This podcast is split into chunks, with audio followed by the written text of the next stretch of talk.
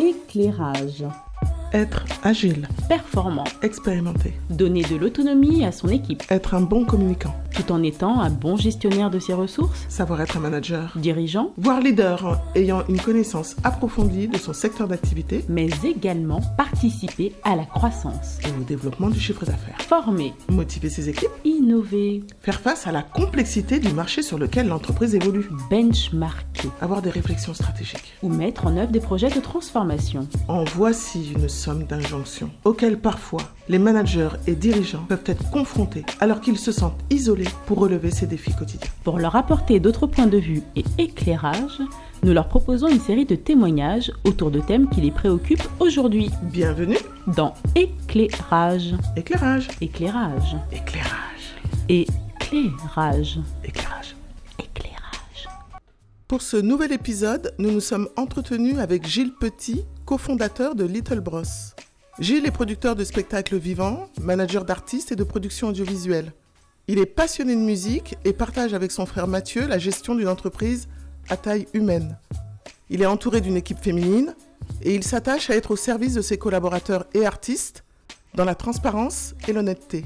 Dans un secteur fortement impacté par la crise sanitaire, nous verrons comment Gilles a su préserver les emplois, mobiliser les énergies, soutenir l'univers du spectacle par son engagement au sein du syndicat Prodis. Il est prudent face au concept du management. D'ailleurs, il s'évertue à être un manager facilitateur, disponible, qui a lancé le processus de transmission de Little Bros à son jeune frère.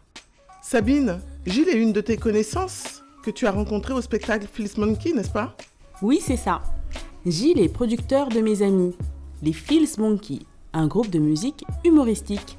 Un jour en backstage, je lui ai proposé de participer au podcast. Au départ, il était un peu dubitatif en me demandant ce qu'il pourrait bien partager.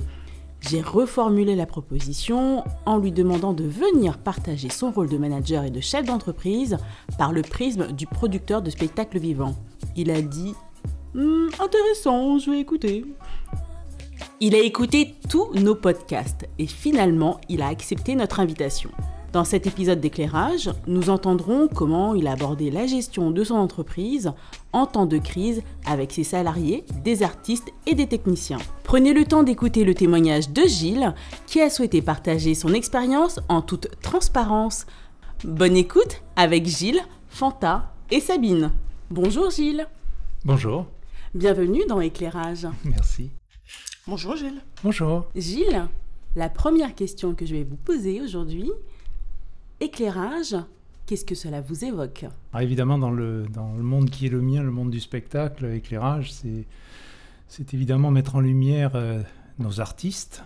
Quand je dis mettre en lumière, c'est toujours dans les deux sens. Le sens propre qui est vraiment de les éclairer pour que le public les voit. Il y a aussi évidemment toute la partie les mettre en lumière sur le plan médiatique, sur le plan de la notoriété, pour leur donner euh, une surface, une, visibilité qui leur permet de réaliser leurs projets. Mais il ne m'a pas échappé quand même que dans la façon dont vous écriviez éclairage, il y avait une petite astuce. Et euh, j'ai bien compris qu'on est là aussi pour ouvrir des portes, pour euh, donner les clés d'un certain nombre de problématiques professionnelles qu'on rencontre. Et donc je suis là pour ça aussi, si je peux vous aider.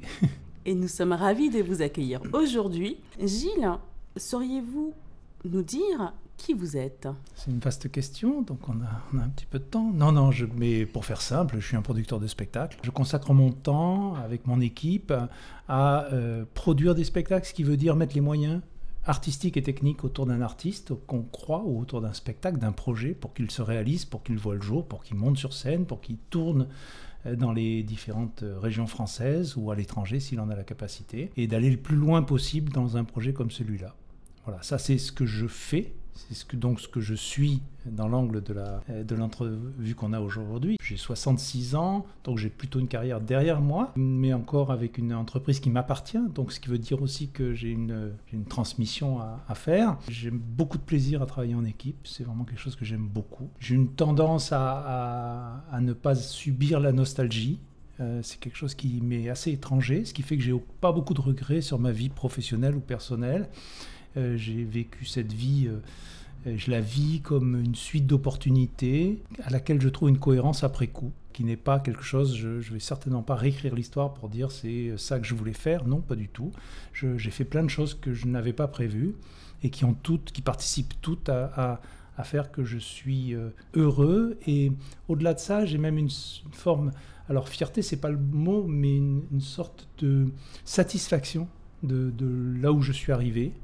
Euh, sans en tirer de fierté justement, mais une satisfaction de se dire ben, finalement en suivant les opportunités qui se sont présentées, je pense que je peux dire que j'ai réussi, une, je peux dire sur le, ce plan-là, j'ai réussi ma vie. Merci pour ce partage. Dans ce que vous nous dites, comment en êtes-vous arrivé là? Quel parcours scolaire avez-vous suivi? Alors moi j'ai suivi, j'ai commencé très tôt la musique, dès 6 ans je commençais à faire de la musique et en même temps, je suivais mon parcours scolaire, ce qui fait que j'ai fait toujours musique et euh, parcours scolaire en même temps. Et donc, je savais que de toute façon, je me dirigerais vers euh, un métier dans lequel il y aurait de l'artistique. Je ne savais pas sous quelle forme. Donc, ça a été d'abord plutôt en étant moi-même artiste dans un premier temps, puis dans un second temps en, rejoignant des, équipes de production, de spectacles, ou en accompagnant des artistes, et finalement en montant ma propre société de production. Mais je savais qu'en faisant des études d'électronique d'un côté et par ailleurs de la musique de manière assez professionnel, je savais que ça finirait comme ça. Et mon premier métier, ma première société, mon première entreprise, puisque j'ai commencé comme ça, ça a été un studio d'enregistrement musical. Et donc, ce qui me permettait à la fois de pratiquer la musique et aussi de rencontrer des tas de musiciens, des chanteurs, etc. À une époque où, ce qui est moins vrai aujourd'hui, mais une époque où les studios étaient indispensables pour faire de la musique, même pour faire une maquette, pour présenter à une maison de disques, il fallait le faire dans un studio d'enregistrement. Aujourd'hui, on fait ça avec les ordinateurs, c'est très facile, ça se fait chez soi, c'est ce qu'on appelle le home studio, et tout le monde peut faire de la musique chez soi. Donc en fait, c'est très jeune ou très tôt que vous avez su ce que vous vouliez faire. Je savais dans quelle branche je, je savais dans quelle branche je travaillerais, ça c'est sûr. Je ne savais pas exactement comment, mais je savais. Gilles, y a-t-il un pont entre vos études en technologie et ce, cette appétence pour la musique? Oui et non. Non, euh, parce que euh, les études musicales ont précédé cette orientation technologique, mais ensuite j'ai compris que ça serait extrêmement utile dans le domaine musical qui allait de plus en plus vers la musique euh, assistée par ordinateur ou vers l'arrivée des synthétiseurs, que ça serait de plus en plus utile d'avoir une bonne base en électronique. Et ça m'a été utile tout, tout, le long de ma carrière, et en informatique. Et donc, oui, à la fin, il y avait une, une, sorte de cohérence à être à la fois, avoir des compétences dans les deux domaines. La question qui me vient, c'est euh, effectivement, est-ce que vous avez été encouragé euh, à aller vers le domaine musical dans votre famille Est-ce que vous êtes issu d'une famille d'artistes? Alors, pas, pas d'artistes, mais mes deux parents faisaient de la musique et tous mes frères et sœurs, puisqu'on est une famille nombreuse, on est sept frères et sœurs, et je suis l'aîné, mais tous mes frères et sœurs ont, eu la possibilité de se mettre à de la, musique. Je continue d'ailleurs à faire de la musique avec mon frère, euh, mon second frère qui fait du violon. Ça nous arrive en amateur à continuer à faire du jazz, etc. Mais tout ça pour dire que oui, nos, parents nous ont incités à le faire, et je les remercie beaucoup d'ailleurs d'avoir été persévérants de ce côté-là, parce qu'il y a plein de moments où on a envie, jeune, d'abandonner la musique, euh, parce qu'on a, envie d'aller faire du foot avec les copains ou d'autres choses, etc. Et ils ont été persévérants, ils ont été convaincants, et je les remercie beaucoup parce que ces années-là, entre 6 ans et 15 ans, en gros, sont déterminantes pour le reste de la vie. C'est-à-dire que si on apprend la musique dans cette période-là, je pense qu'on on sera toujours musicien. Voilà, donc il, faut, il y a des moments où il faut vraiment euh, ne pas abandonner. Et justement, dans quel environnement familial avez-vous grandi En fait, vous avez dit être issu d'une famille nombreuse, donc de six frères et sœurs. Ben, j'ai deux parents qui sont euh, issus d'un milieu assez modeste, mais qui s'en sont, euh, sont extraits en quittant à la fois leur région du nord pour aller dans le sud, et donc quittant leur milieu familial, et ensuite mon père devenant ingénieur, puis ayant une carrière, etc. Donc des parents qui aussi se sont, euh, une période où ils se sont libérés un peu, hein, on est après la guerre, etc. Donc ils se sont libérés de, l'empreinte familiale, de l'empreinte régionale aussi, de là où de tout l'environnement dans lequel ils étaient. Donc ils sont partis un peu à l'aventure, indépendants, jeunes, euh, ayant des enfants très jeunes, puisque je me souviens que mon père était encore étudiant, enfin je me souviens, je l'ai su, on me l'a dit après, hein, était encore étudiant quand moi je suis né, donc c'est quand même euh, voilà très jeune. Après j'ai connu des parents très engagés, c'est-à-dire des, gens qui étaient engagés dans la vie sociale autour d'eux, c'était le début du tourisme social, ils ont pris des responsabilités là-dedans. Euh, ma maman s'est beaucoup engagée avec Amnesty International, des choses comme ça. Et moi j'étais très fier d'avoir des parents qui, étaient actifs dans la société, qui rêvaient de la changer, et ce genre de ce genre de, rêve, ils me l'ont fait partager évidemment. Et dans cet environnement avec des parents engagés, plutôt jeunes, est-ce que vous étiez plutôt un ado rebelle ou docile? Moi, j'ai jamais été rebelle. Il y a eu des enfants plus rebelles que moi dans la, fratrie. Euh, mais moi, j'ai jamais été vraiment rebelle. Euh, je crois par tempérament, je suis plutôt, euh, plutôt quelqu'un qui cherche la conciliation dans les conflits que que l'affrontement. donc c'est déjà déjà à 15 ans, j'étais comme ça. Et surtout, c'est je pense que dans une famille nombreuse, comment dire, on peut se distribuer les rôles comme dans une pièce de théâtre. Donc, euh, s'il y en a un qui est rebelle, vous n'êtes pas obligé de l'être autant, parce qu'il porte cette rébellion pour vous, et à un moment donné, ça, ça vous dispense de, l'être tout autant. Un, fils unique ou une fille unique, j'imagine, elle n'a pas le choix. Il faut qu'elle se construise par opposition, et donc voilà. Moi, j'avais un frère euh, un peu plus jeune qui était très très actif de ce côté-là et qui a fait toute l'opposition pour nous deux. Et par rapport à cela, est-ce que vous avez eu des héros, des personnes qui ont marqué votre enfance?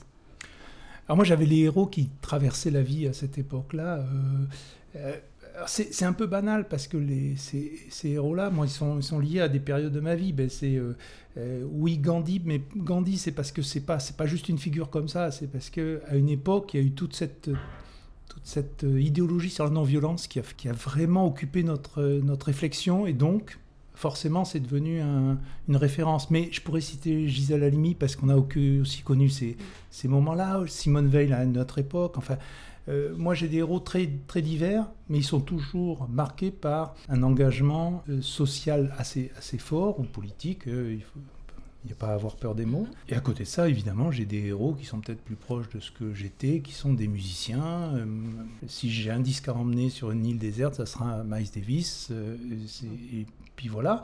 Et puis il n'y a pas de discussion, c'est comme ça. c'est pour moi, c'est le musicien suprême dans, à tout point de vue. Mais encore une fois, on retrouve aussi un musicien qui est très engagé et qui a été euh, très engagé dans tous les problèmes raciaux et aussi la condition des musiciens nord-américains euh, aux États-Unis. Donc, euh, je pense que c'est un point commun à tous mes héros de toute façon. Mhm.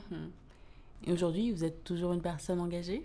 Oui, différemment, certainement, mais différemment. Par exemple, il est j'ai un engagement syndical au niveau des producteurs de spectacles qui est très important, qui prend beaucoup de temps et qui pour moi est une façon de rendre euh, ce que ce métier m'a apporté euh, dans ce qu'on peut avoir comme intérêt commun tous à défendre, à développer, etc. Et donc euh, c'est vrai que je me suis engagé, je me suis engagé volontairement dans, dans ce syndicat parce que je crois qu'il y a il y a beaucoup de choses à faire en commun dans un métier qui est plutôt un métier où euh, l'individualisme est, est, quand même le, le fait marquant. C'est des petites sociétés majoritairement, des petites entreprises qui ne sont pas très nombreuses en, en termes de personnel et euh, avec des personnalités fortes à leur tête. C'est pas naturel pour eux d'aller se mettre en commun dans, des, dans un syndicat ou dans des groupements de travail, etc. Donc cette, cette action-là est très intéressante, elle est mhm. très enrichissante, mais elle est aussi très intéressante à, à faire parce qu'il y a à convaincre, il y a, y a, à débattre, et après il y a aussi à exister sur le plan euh, vis-à-vis des,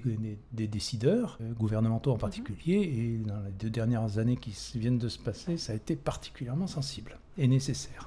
Je pense que l'on aura l'occasion de développer un peu plus loin euh, justement vos actions au sein de ces différentes organisations et associations au cours de la période Covid, ce que vous avez su et pu mettre en place avec ces organisations. Gilles, euh, on a entendu votre engagement, le fait que vous avez su aussi ce que vous souhaitiez faire à ces jeunes. Est-ce que l'on peut parler d'ambition? Est-ce que pour vous l'ambition est un gros mot? Non, c'est pas. Euh, non, non, c'est certainement pas un gros mot. Puis en plus c'est d'autant moins un gros mot que quand on est musicien, c'est quelque chose qui nous, euh, qui nous traverse forcément. Et c'est un questionnement qui vient très vite, parce qu'il faut déterminer son ambition. Un musicien, il doit savoir s'il veut en faire un métier, et s'il veut en faire un métier, c'est un métier pour être par exemple professeur, ou c'est pour être euh, soliste, c'est pour jouer dans un orchestre, etc. Autrement dit, l'ambition, ça peut être aussi déterminer un but. Alors, il y a une ambition que j'aime moins, c'est une ambition qui est une sorte de guide euh, dans toutes ses actions, mais une ambition de supériorité, je dirais, une ambition qui est de dire que euh, c'est une mesure par rapport aux autres. L'ambition, c'est d'être plus fort que son voisin, plus fort que son collègue, plus euh, mieux vu, enfin, etc. Cette ambition-là, je la, la pratique pas et je ne, l'encourage pas. Mais pour moi, sinon, le mot ambition, il est très noble. Il est, c'est un mot qui est quand il est moteur de quelque chose de, beau et de valorisant, c'est magnifique. J'aime bien cette idée de l'ambition, je la partage. Nous la partageons même. Je vais vous laisser développer avec Fanta maintenant les questions liées à votre environnement de travail et euh, à votre rôle de manager. Merci Gilles. Merci Sabine. Gilles, vous nous avez euh, partagé pendant la préparation que vous avez cofondé euh, cette votre société de production avec votre frère. Dans quel euh, contexte se développe votre entreprise avec votre frère? C'est un projet, on, travaille depuis longtemps, on travaille ensemble, Mathieu et moi. C'est-à-dire que dans la précédente entreprise dans laquelle j'étais, qui était une entreprise, elle, alors mondiale, qui s'appelle Juste pour Rire et, qui est, dont je dirigeais la filiale en France, nous travaillions déjà ensemble, Mathieu et moi. Il était directeur de production et donc moi j'étais son patron, si on veut. On avait déjà cette habitude-là depuis plusieurs années, depuis de nombreuses années. Et quand euh, j'ai souhaité quitter cette entreprise, c'est là qu'on a monté notre projet tous les deux en disant bah, on va pas continuer à travailler ensemble puisque ça se passe très bien. On a décidé de monter cette entreprise. Et maintenant, dix ans plus tard, on se retrouve avec une entreprise euh, qu'on co-gère, on est co-gérant, absolument à égalité. Il n'y a aucune euh, aucune euh, domination de l'un sur l'autre, en tout cas euh, ni juridique, euh, ni, ni capitalistique, c'est important. Après ça, on a chacun nos spécialités, et c'est vrai qu'il y a aussi 17 ans d'écart entre lui et moi. Et donc, ça, ça crée forcément des obligations et une stratégie à mettre en place, parce que évidemment, l'avenir, c'est lui l'avenir de l'entreprise, c'est lui. Donc ça veut dire aussi que moi, j'ai une grosse part de transmission à faire de, mes savoirs euh, vers lui, et que lui, il a une, un effort à faire aussi d'appréhender tous les domaines dans lesquels il n'est pas forcément... Il est, je suis vraiment plus formé comme chef d'entreprise, il est plus formé comme directeur de production sur le terrain et, dans la stratégie avec les artistes. Donc il faut qu'on qu'on arrive à, transmettre tout ça l'un et l'autre, l'un vers l'autre, et euh, tout ça en manageant une équipe quand même. Comment ça se passe? Ça se passe bien, ça se passe très bien euh, sur le plan euh, personnel. Les relations avec mon frère sont absolument faciles, etc. Après, il faut faire très attention parce que derrière cette facilité, il y a aussi, euh, à mon avis, peut-être derrière cette facilité de travail, ça peut être un manque d'exigence sur le fait que justement on a des choses qu'on doit formaliser davantage parce qu'elles sont naturelles, parce qu'entre frères ça se passe comme ça. Mais on est dans une équipe, et si on est dans une équipe, ça veut dire qu'il faut formaliser les choses, il faut les verbaliser, il faut les dire, il faut, faut aussi les communiquer à d'autres alors que pour nous, elles sont peut-être naturelles. Donc c'est très important de, gérer l'entreprise comme une entreprise normale, alors que à sa tête, il y a deux frères. Et gérer la relation, du coup. Exactement. Ce qui sous-entend poser un cadre très clair. Absolument. Entre l'aîné et le Benjamin. Merci pour, euh, pour cette réponse, Gilles. Pourriez-vous à présent nous donner euh, des éléments de contexte de votre euh, environnement professionnel?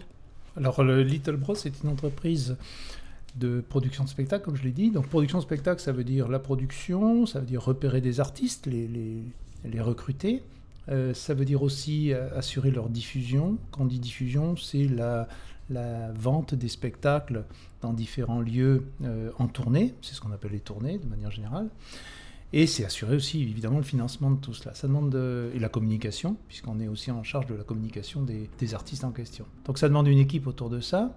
L'environnement professionnel euh, en France est particulier. C'est un environnement fait de multitudes de plutôt de petites entreprises et quelques grands groupes qui maintenant sont installés en France. C'est un environnement assez concurrentiel avec quatre métiers principaux. Les métiers, c'est donc producteur de spectacles, les salles de spectacle, vous connaissez bien, c'est les endroits où on est accueilli.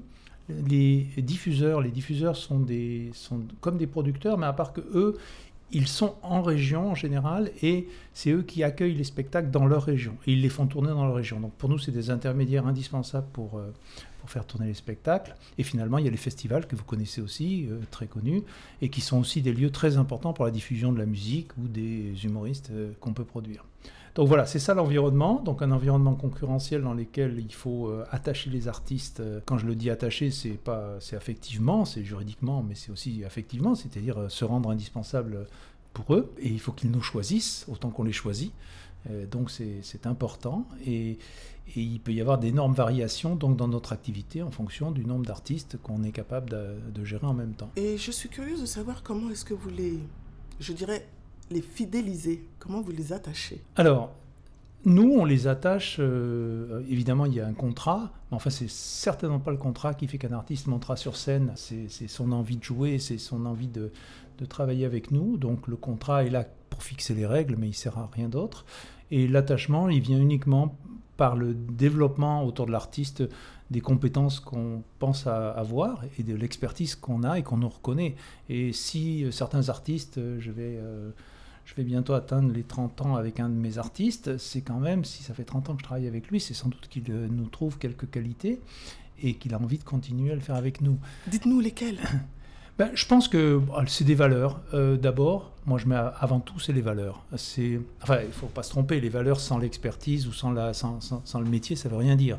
Mais d'abord les valeurs parce que c'est quelque chose qu'on partage avec l'équipe. Transparence, honnêteté, toujours dire la vérité, même à l'artiste, c'est pas toujours facile, il faut trouver le bon moment, ça veut pas dire qu'il faut le dire n'importe quand et n'importe comment, mais toujours dire la vérité, euh, jamais lui cacher quoi que ce soit. Dans mon équipe, je demande une extrêmement grande solidarité, c'est-à-dire que je veux absolument pas que euh, on cherche chacun à tirer euh, soit le crédit, soit à l'inverse, se, rendre responsables les uns les autres. Non, non, on est solidaire de tout ce qui arrive. Et je demande aussi à ce qu'il y ait le moins de territorialité possible. C'est que, et ça va un peu avec le, le mot précédent, c'est que je considère que oui, on a chacun un domaine dans lequel on est supposé travailler. On a des niveaux de responsabilité, mais la responsabilité ne veut pas dire territorialité, et ça ne veut pas dire que Quelqu'un ne peut pas venir intervenir dans un dossier dont on a la charge si ça peut aider ou si ça peut contribuer à son succès. Alors voilà, à partir de là, ça on peut décliner les valeurs ensuite sous la forme de, compétences qu'il faut avoir. Et c'est là-dessus qu'on travaille ensuite.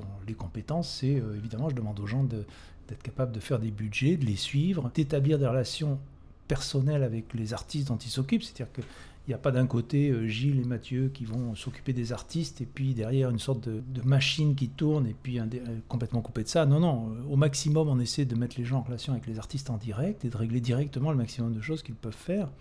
Et je pense que ça c'est très apprécié aussi, ça veut dire que les artistes rendent compte qu'il n'y a pas une personne à qui ils ont affaire, mais une équipe, et vraiment une équipe, et ils peuvent s'adresser directement à tel ou tel s'ils ont envie de parler de tel ou tel sujet. Effectivement, ce qui sous-entend euh, une organisation claire pour les artistes de façon à ce qu'ils puissent vous solliciter à tout moment.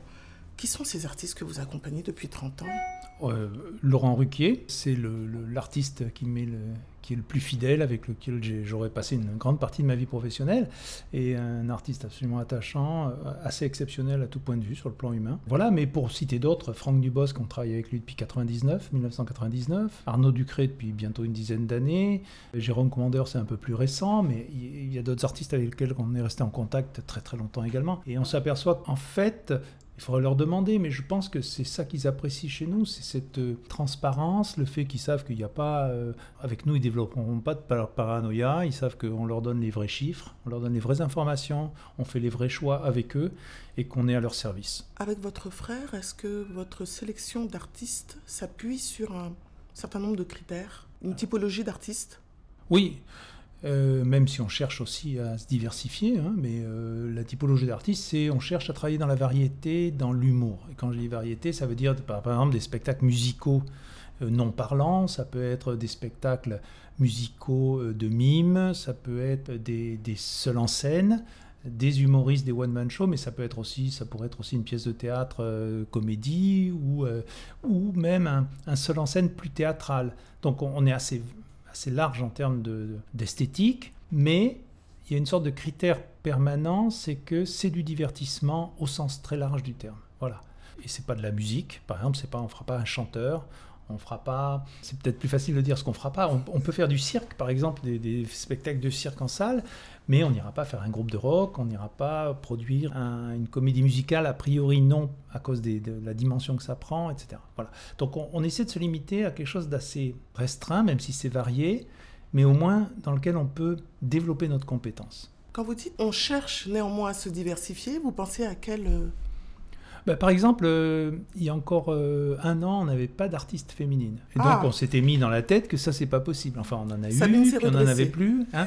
non, mais Mathieu et moi, on a très longtemps travaillé, par exemple, avec Florence Foresti. Donc, euh, c'est pas, c'est pas dans, dans, notre précédente société. Mais c'est pas un refus, c'est juste qu'on n'en trouvait pas. Et, et on s'est vraiment mis on s'est déterminé pour dire il faut en trouver une. c'est pas possible, on peut pas être, avoir que des, euh, que, que, que des one-man shows euh, euh, d'hommes blancs de 40 ans, etc. Enfin, je veux dire, à un moment donné, il, faut, il y a une typologie qui ne va pas. Et donc, ça nous intéresse aussi. Puis en plus de ça, l'équipe, elle est quand même constituée de deux hommes, Mathieu et moi, et de six filles, donc six femmes. Donc, il y a un moment donné, c'est même pas, ça n'avait même pas de sens. Il y avait un besoin d'équilibre. Ben oui. Je, je comprends. Donc, on est allé chercher, on a cherché, on a trouvé. Merci. Euh, Gilles, j'ai une question euh, en lien avec euh, vos challenges du moment. Quels sont les plus gros challenges de votre entreprise? Bah, C'est dû surtout à ce qui s'est passé pendant les deux dernières années. Donc c'est la sortie de crise, hein, je dirais. Le challenge aujourd'hui, c'est comment on sort de la crise. La crise, elle était terrible, elle nous a touchés très brutalement en mars 2020. On a été les premiers touchés. Quand je dis on, c'est le, secteur. Hein. Mais euh, quand le vendredi, vous apprenez que le samedi soir, euh, c'est terminé, euh, il faut faire rentrer les équipes alors qu'elles sont aux quatre coins de France, que vous, allez arrêter de jouer. Ça, ça a été très dur. Et puis surtout, c'est que tout d'un coup, vous n'avez plus de, devant vous, vous ne savez pas combien de temps ça va durer, ni quoi que ce soit. Et on en est à peine sorti. Je me rappelle qu'il y a encore 2-3 euh, semaines, on était encore avec des jauges réduites et qu'on est encore dans des conditions d'accès dans les salles qui sont euh, sous, euh, sous régime de passe vaccinal et de masques portés dans les salles. Donc on commence à en sortir. On a eu un stop and go qui était très très compliqué à gérer pour nous parce que à la différence d'un restaurant qui peut quasiment réouvrir immédiatement, nous c'est pas du tout le cas. Nous, à partir du moment où on réouvre, il faut qu'on remette en place les billetteries, il faut qu'on remette en place la communication autour des spectacles, etc. Et les mesures sanitaires qui ont été euh, prises au fur et à mesure ont fait aussi que les gens avaient des changements d'attitude et aussi des changements de comportement à plus ou moins long terme. C'est évident que quand, quand vous êtes confiné, vous vous tournez davantage vers les plateformes, vous consommez différemment la culture et que ça peut créer des habitudes qu'il faut, qu'il faut retrouver aujourd'hui, et c'est pas pas si simple. Donc tout ça, c'est notre défi d'aujourd'hui, doublé d'un défi économique qui est que même si on a été aidé, on a eu quand même une perte euh, globale de chiffre d'affaires très importante pendant ces deux années. Il faut reconstituer ce chiffre d'affaires. Et dans le même temps, on va voir les, euh, les prêts garantis de l'État qui vont être à rembourser. Donc on se retrouve dans une situation en 2022 qui est très compliquée et, pour beaucoup de nos entreprises et sur lesquelles on est justement avec le syndicat, le, le, le syndicat des producteurs de spectacles, on travaille beaucoup pour justement accompagner au moment de la reprise ces entreprises à un moment donné où on a l'impression que c'est fini, que la crise est derrière nous. Or, pour certaines entreprises, ce n'est pas du tout le cas. C'est ce qui va se passer en 22 ou en 23 qui va être très compliqué. Donc c'est à ça qu'on travaille. Dans votre situation, avez-vous dû vous séparer de certains salariés ou intermittents Comment ça s'est passé concrètement? Dans cette situation, on a fait exactement le contraire. C'est-à-dire que la première mesure qui a été prise par le gouvernement, ça a quand même été une mesure d'activité partielle qui, avait, qui était destinée à justement permettre de conserver l'ensemble des salariés dans les entreprises. Alors là, pour l'instant, je parle des permanents. Pour nous, c'était fondamental parce que c'est le capital de notre entreprise, c'est ça. Une entreprise de spectacle, elle n'a pas de capital. Elle n'a pas de, elle a pas d'actif. Elle n'a pas d'actif parce que les contrats d'artiste c'est pas un actif. Et puis à moins qu'elle possède ses bureaux et ses ordinateurs, mais ça restera très très peu. Elle n'a pas d'actif. Donc les vrais actifs d'une société de production de spectacle dans notre domaine, c'est l'équipe qu'elle a réussi à monter, les compétences, les expertises qu'elle a réussi à faire, dont elle a réussi à s'équiper autour d'elle. Et hum, c'est ça qu'il fallait conserver absolument. Ça, c'était à préserver impérativement. Ça aurait été dramatique si non seulement on avait perdu l'activité, mais qu'en plus on perdait les gens qui savaient, euh, qui nous auraient été absolument indispensables au moment de la reprise. L'activité partielle qui a été mise en place nous a permis de les conserver intégralement. Donc non, pas du tout de perte de ce côté-là. Par contre, on a constaté en effet qu'un certain nombre de gens dans le domaine de l'intermittence, les techniciens, etc., qui eux ont, souffert davantage, même si pour beaucoup d'entre eux, nous, on, on leur a fait bénéficier de l'activité partielle euh, chaque fois que c'était possible. Ça veut dire quand par exemple les tournées étaient annoncées, qu'ils étaient prévus sur les tournées, bah, on, leur a fait, on leur a payé les dates comme s'ils les avaient faites. Nous, on était compensés par l'activité partielle, mais ça mm. nous a permis quand même de les, au moins de leur donner un petit peu de, de, salaire, euh, alors que les tournées n'avaient pas lieu. Mais on sait que dans ce domaine-là, il y a eu beaucoup de reconversions, de gens qui ont quitté le métier parce que commençaient à perdre, surtout après le deuxième confinement, parce qu'ils commençaient à perdre espoir sur la capacité à pouvoir reprendre un jour le métier dans des conditions normales. Donc euh, oui, alors nous, on a la chance d'avoir conservé à peu près intact nos équipes, mais je sais que dans d'autres domaines, il y a eu beaucoup de, beaucoup de difficultés et qu'il y a des difficultés aujourd'hui dans notre domaine de recrutement sur certains postes. Vous nous avez parlé pendant la préparation des GAFAM. Dans votre secteur d'activité, vous nous en dites plus Je suis curieuse de savoir... Euh, en quoi les GAFAM euh, viennent déranger euh, le marché sur lequel vous êtes? Ah Oui, je sais, c'est parce que euh, c'est parce qu'on regarde un peu plus loin, si vous voulez, que ce qui est aujourd'hui. Aujourd'hui, on les voit très bien arriver dans tout ce qui est le cinéma, dans tout ce qui est la création, la production de séries, Euh, on les voit concurrencer la télévision très fortement. Hein. On voit que la télévision euh, traditionnelle, on va dire, la télévision euh, perd du terrain par rapport à la consommation qu'on peut avoir sur les Netflix, les Amazon, etc. Mais ça, commence, ça a commencé à transformer notre secteur par euh, tout ce qui est captation vidéo. C'est-à-dire qu'aujourd'hui, il y a beaucoup de spectacles qui sont captés, qui sont qu'on retrouve sur les plateformes également. Avant, ces spectacles-là étaient captés uniquement pour les grandes chaînes de télévision. D'un côté, c'est un bien parce que ça ça améliore, je dirais, l'économie de la captation d'un spectacle, mais d'un autre côté, ça bouleverse totalement la chaîne de droit, parce que les GAFAM n'achètent pas du tout les programmes de la même manière. C'est des droits quasiment euh, illimités en termes de durée et avec une exploitation qui est totalement différente. Donc on n'est plus dans quelque chose qui est exclusif et qui, vous le regardez à la télévision, ça va passer trois fois et puis vous l'aurez vu et puis ça ne gêne pas le spectacle vivant. Mais donc il y a déjà cette première porte d'entrée qui est un peu inquiétante. Mais au-delà de ça, c'est la force des GAFAM d'aller convaincre les artistes de faire un projet avec eux en bypassant le producteur quelque part, qui nous inquiète. Et on a vu ce que ça faisait dans la musique. Et donc, on sait ce que ça peut faire dans le spectacle vivant. Euh, on a vu ce que ça faisait dans la musique enregistrée ou dans les séries, ou dans, etc. Et on, on voit la force, la puissance financière qu'ils ont et la puissance de conviction qu'ils ont auprès des artistes. Et donc, on sait qu'il y a un danger de ce côté-là. Alors, encore une fois, il ne s'agit pas pour nous de dire euh, il faut des lois pour interdire que. Il faut juste dire soyons conscients du danger ayons des propositions alternatives euh, intéressantes vis-à-vis des artistes, essayons de trouver notre place dans ce nouveau marché, mais les GAFAM, incontestablement, vont venir modifier le spectacle vivant.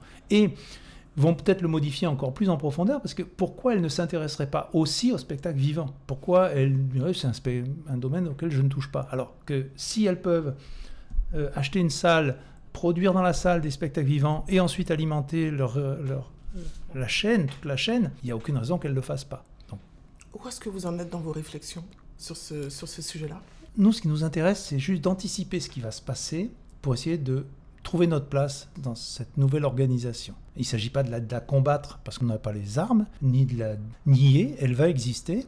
Il faut juste trouver notre place et surtout l'observer suffisamment en amont pour pouvoir réagir le mieux possible. L'idée, c'est que nous pensons que nous pouvons apporter à l'artiste un accompagnement qui sera meilleur parce qu'il ne sera pas juste opportuniste, mais parce qu'il est sur la durée de la construction d'une carrière. Et donc, c'est convaincre les artistes que ce qu'on leur propose, c'est une réflexion globale. C'est pas une réflexion au coup par coup en disant tiens là on va faire ça. C'est on part de là, on va à tel endroit ensemble. Ça passera par ton spectacle, il ira chez TF1, chez M6, ou il ira aussi chez Amazon ou chez Netflix. Tout ça sera euh, réfléchi dans une stratégie globale et pas au coup par coup. Très bien, merci beaucoup. Euh, moi, j'en ai énormément appris de ce secteur-là. Parlons de, du périmètre de vos responsabilités dans votre organisation avec votre frère. Quel est-il? Alors, moi, je suis vraiment le, je dirais le chef d'entreprise euh, dans dans les fonctions qu'il peut avoir dans une PME, autrement dit, tout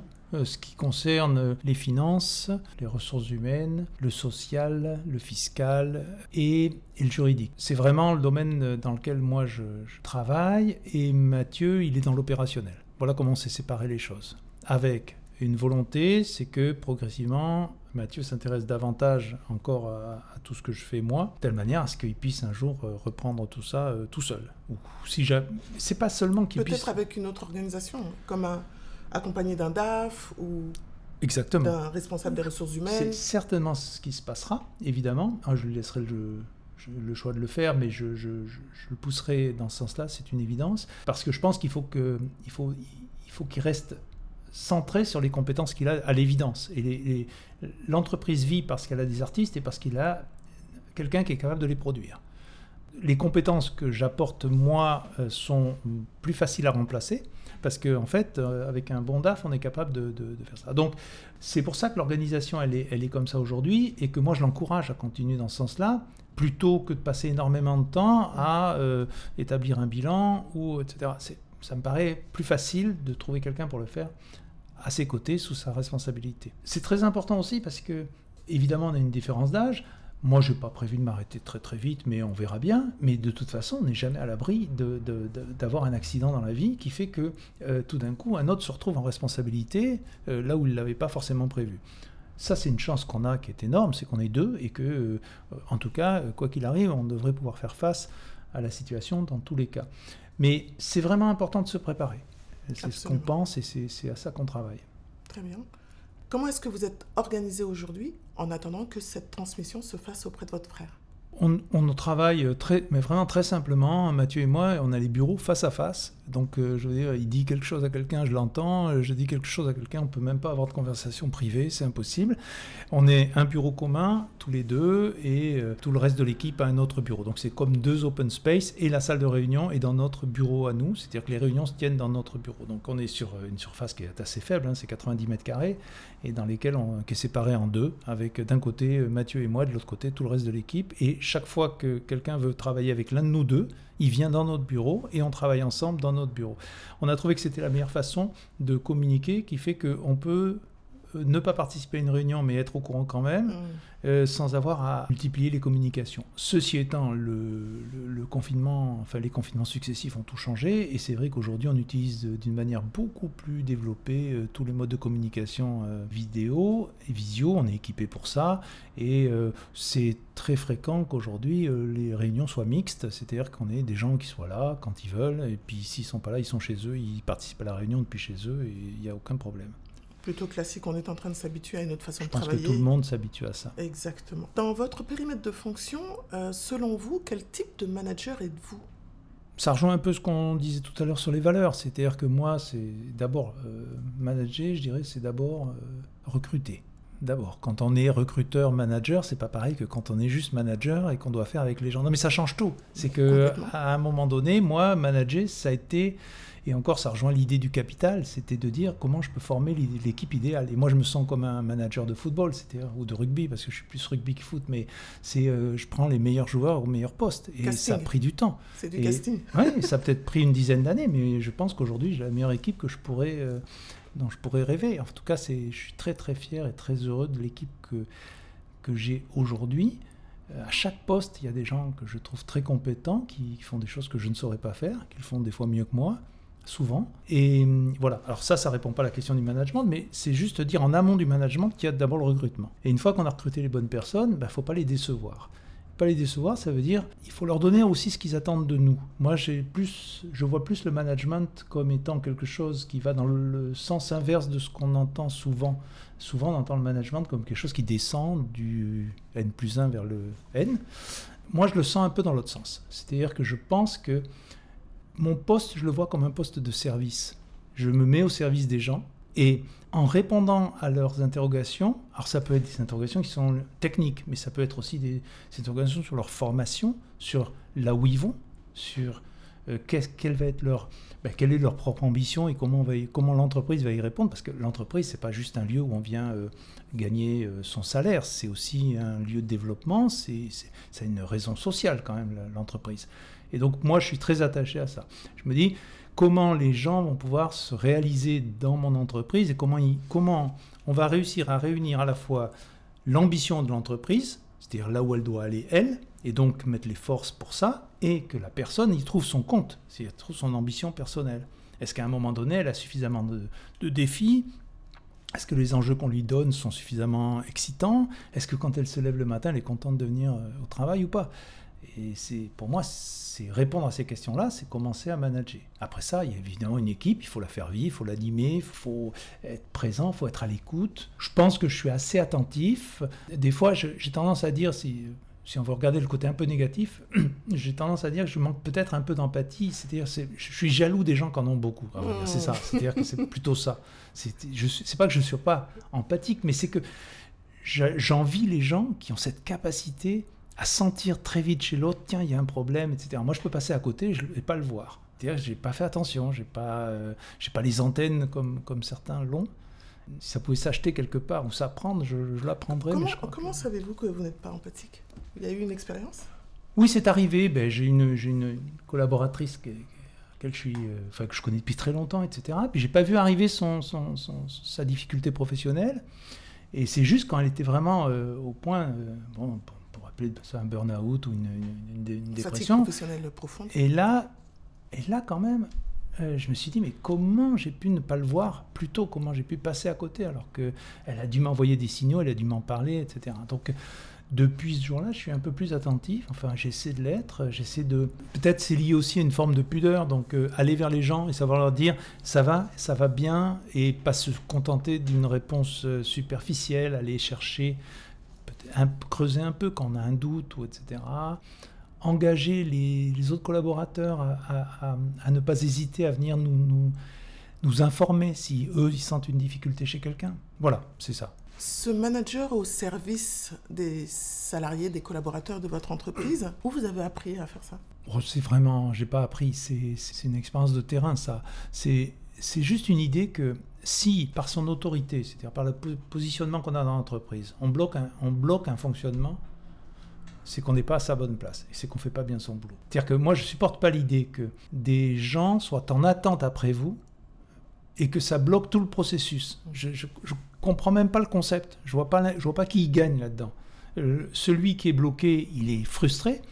Euh, celui qui, normalement, peut débloquer la situation, ben, il n'y gagne rien. Il fait juste retarder quelque chose. Alors, il a une décision à prendre, ben, il faut la prendre. Euh, si c'est pas la prendre, c'est qu'il n'est pas, il est pas au, bon, au bon endroit.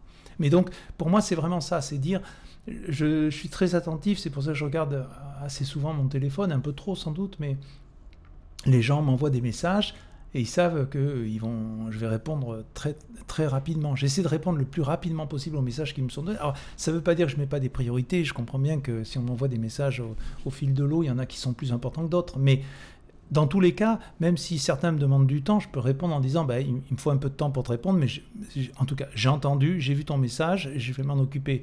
Euh, il y a une différence entre euh, débloquer un ordinateur et puis, euh, et puis répondre sur un contrat sur lequel il y a une clause un peu compliquée. Il y a, peut-être des, différences dans ces choses-là. Mais je trouve que le rôle du manager, en tout cas, c'est un facilitateur. C'est quelqu'un qui doit faciliter les choses et surtout pas les compliquer et surtout pas user de son autorité pour compliquer les choses. Sinon, c'est qu'il est à contresens. Entendu.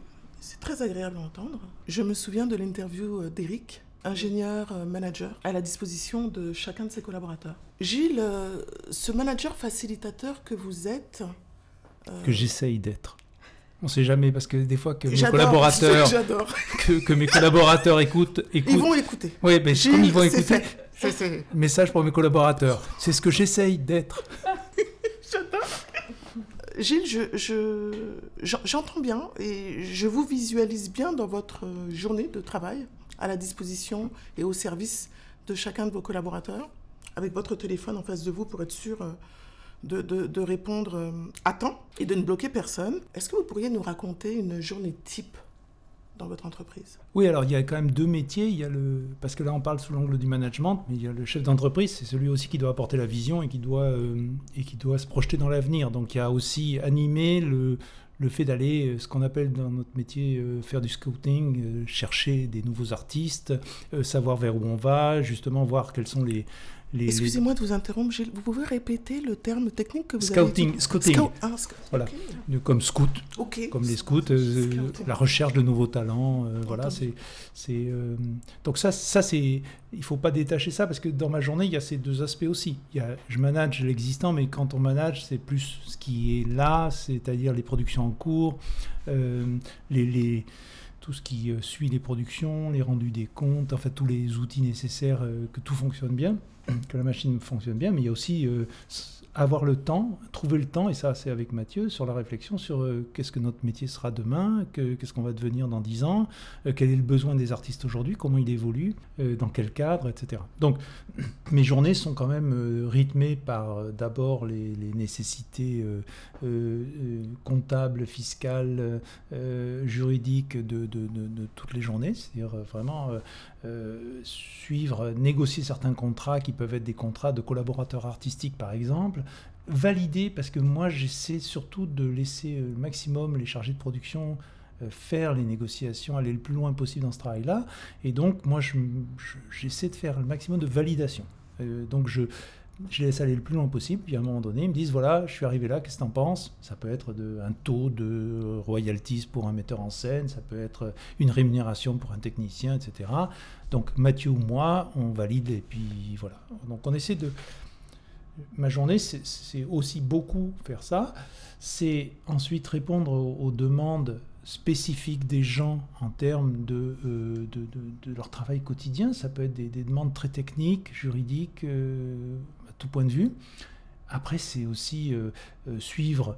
on a une réunion hebdomadaire de toute l'équipe, par exemple, où tous les problèmes peuvent être abordés, mais c'est aussi s'informer sur quelles sont les tournées en cours, comment ça se passe, quel est le remplissage. Donc ça, c'est aussi toute une information qu'on communique les uns aux autres. Et aujourd'hui, on a, on a une palette d'outils, nous, qu'on a mis à disposition, qui sont tous numériques. Il n'y a plus rien de papier, ça, ça n'existe plus chez nous. C'est tout numérique, donc on a tous accès en même temps aux mêmes informations. Ce qui veut dire que après, on essaie de consacrer plus de temps à l'analyse, qu'à la, collecte étant faite et, elle est partagée.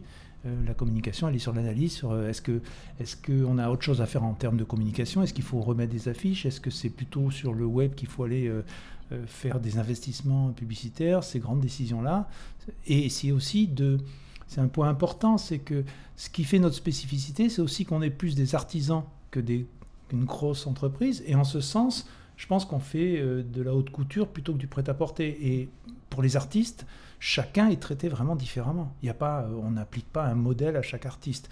Mais, ça, ça demande du, fine-tuning, ça demande d'être très précis dans les réglages. Euh, si on met une, une, affiche sur une colonne Maurice pour un artiste, pour un autre, on va plutôt mettre son affiche dans le métro. Et puis pour un troisième, ça va être que de l'Internet parce que c'est un artiste. On sait que la typologie de ses spectateurs, elle est plutôt, elle sera plutôt sur les réseaux sociaux on va créer des petites pastilles euh, vidéo où on va euh, voilà. C'est tout ça qui tout notre travail il est là.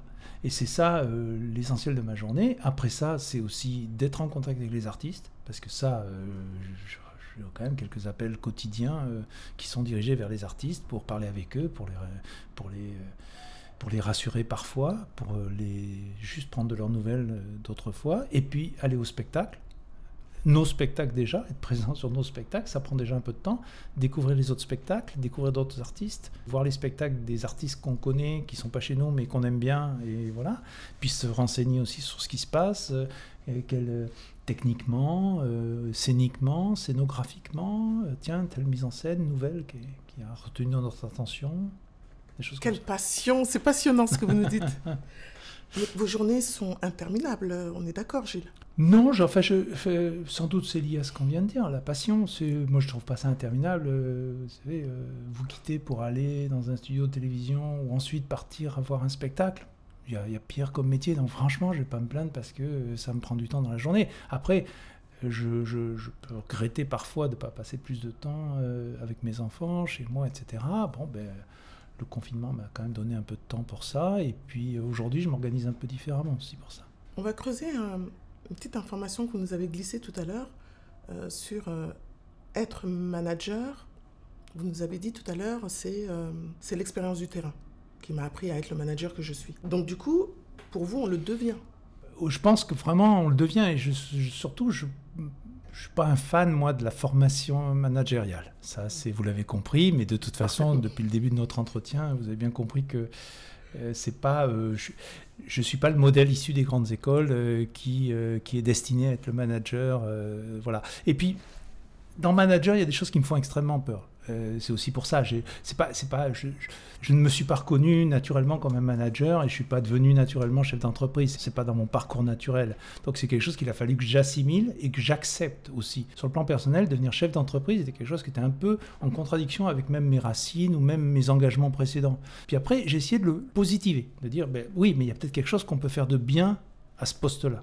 Et justement, c'est rendre les gens plus heureux dans leur travail, c'est créer une ambiance autour de soi. Et donc là, j'ai commencé à m'intéresser à ce qu'était le management, dans le sens de, ah, mais il y a peut-être des outils pour ça. Et à me renseigner. Alors, c'est sans doute plus en regardant les autres faire et en, en, discutant autour de moi. Mais par exemple, je vais juste donner un exemple de ce, qui, de ce que je déteste dans le management, parce que c'est aussi du management, c'est quand il est tourné vers un seul objectif, qui est le profit financier, par exemple, des actionnaires.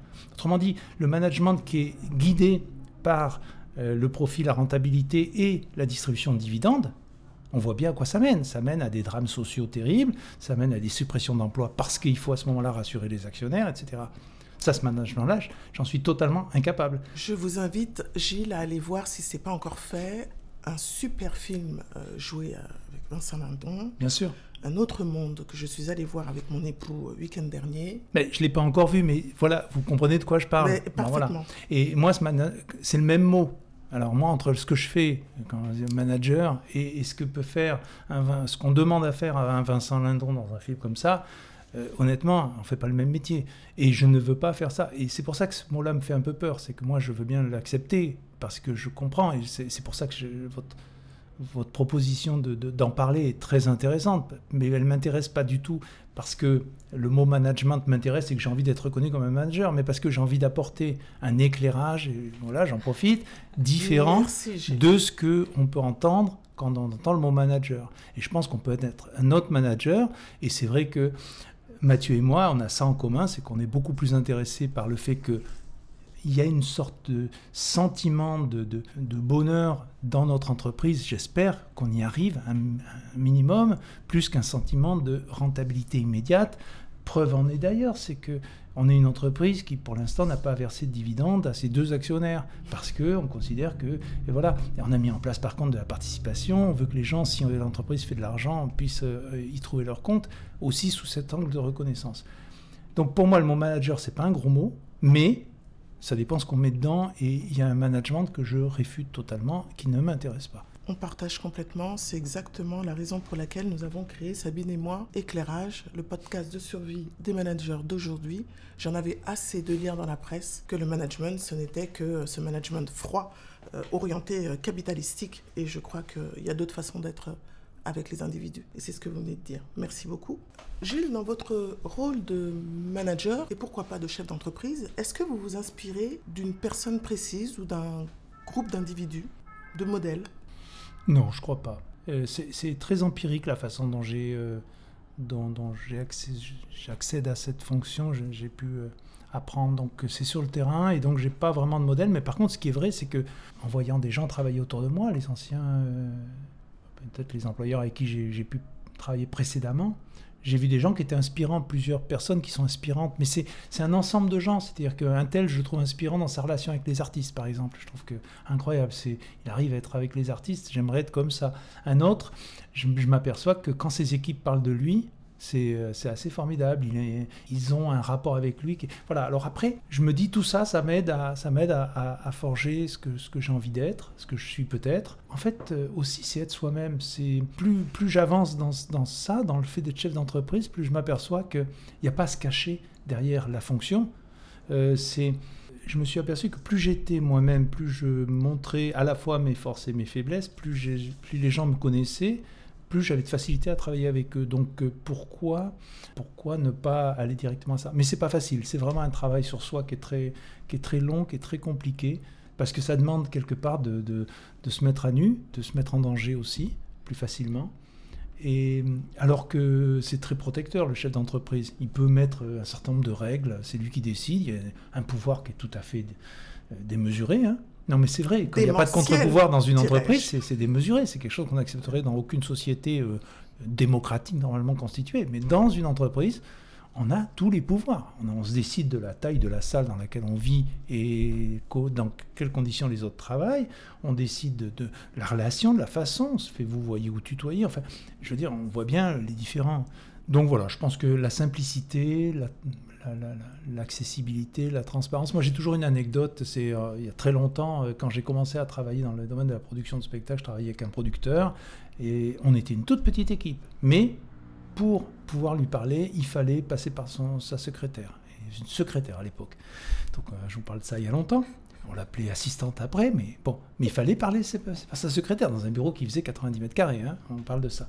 Et trois ans plus tard, je travaille dans un groupe international, mondial, leader dans son domaine, hein, des, festivals d'humour, c'est le plus gros festival d'humour, juste pour rien. Et pour appeler le patron canadien de cette boîte, j'avais son portable.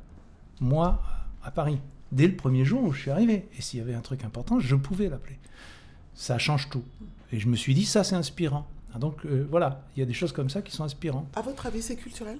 Il y a une partie culturelle, c'est évident. On sait que les Nord-Américains sont beaucoup plus euh, ouverts, faciles d'accès, etc. Euh, et, en France et puis dans d'autres pays européens, il y a un côté beaucoup plus hiérarchisé. voilà. comme si ce, ce, décorum autour de la fonction donnait de l'importance, etc. Il y a des gens qui se font quand même qui continuent à se rendre inaccessibles sur leur portable ou, ou, ne pas répondre aux textos si on les leur envoie. moi, je considère que ça, c'est vraiment... Anti oui, c'est du passé. C'est du passé. C'est du passé. Ça, ça peut plus exister. Un, chef d'entreprise aujourd'hui doit être accessible. Euh, voilà, ça l'empêche pas de mettre des règles, ça l'empêche pas de dire, euh, essayer de pas me déranger pour rien. Il y a des choses plus importantes, mais c'est en le faisant comprendre. C'est pas en l'imposant. C'est en faisant comprendre aux gens qu'ils doivent par eux-mêmes juger, parce qu'ils ont, ils ont cette capacité, donc de juger le niveau d'importance et à quel niveau et à quelle personne ça doit s'adresser. Merci bien, Gilles. Je vais laisser Sabine. Prendre la suite de l'interview. Alors Gilles, pour résumer un petit peu ce qui a été dit, nous avons entendu que vous étiez un manager fier de son équipe, qui fait de la veille sur son secteur et reste alerte au mouvement des GAFAM. Vous vous mettez au service de vos collaborateurs en étant à l'écoute de leurs ambitions et vous valorisez la transparence dans le relationnel avec vos artistes. Dans votre expérience de manager, Gilles, vous avez bien sûr su relever certains défis, plutôt délicat, et vous avez accepté de partager vos méthodes et vos clés de réussite. Mais la question principale maintenant, c'est quelle est votre principale épine dans le pied? Qu'est-ce qui vous paraît le plus compliqué dans votre rôle de manager? Quelle belle question. Non, la vraie difficulté, c'est euh, au quotidien d'animer une équipe, d'être présent pour l'équipe. Parce qu'en fait, euh, ses propres humeurs, elles sont là. Donc on a, on a, on a ses hauts, ses bas, etc. Mais l'équipe, elle a à peu près toujours les mêmes besoins et il faut être présent pour, euh, pour l'équipe. Donc je dirais que c'est ça la principale difficulté, c'est d'être toujours là, parce qu'en fait, ils ont toujours besoin de, de, vous.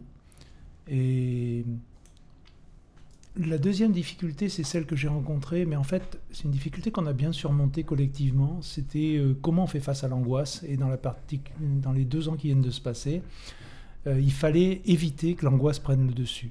Et pourtant, euh, si on est transparent, on n'a pas les réponses. Donc on n'a pas les réponses à leur apporter précisément. Il faut leur juste leur montrer que ce qu'on engage comme action, comme réflexion, et, les engagements par exemple que j'avais au syndicat pouvaient aider aussi beaucoup parce que ça prouvait qu'on était collectivement engagés pour essayer de trouver des solutions, pour apporter des, soutiens, des aides, euh, qu'elles soient financières, qu'elles soient par des mesures gouvernementales euh, de, soutien aux entreprises. Leur montrer qu'on allait préserver leur emploi, premièrement. Moi, je me suis attaché à ça. C'est on va préserver votre emploi. Il ne faut pas que vous ayez de, de, doute là-dessus. Dans les périodes où on est dans le brouillard et où on ne sait pas où on va, c'est donner des perspectives. Et nous, les perspectives, ça a été de dire que euh, peut-être qu'on peut réfléchir à euh, justement quels sont les nouveaux artistes ou les nouveaux projets qu'on pourra mettre en œuvre le jour où on pourra reprendre.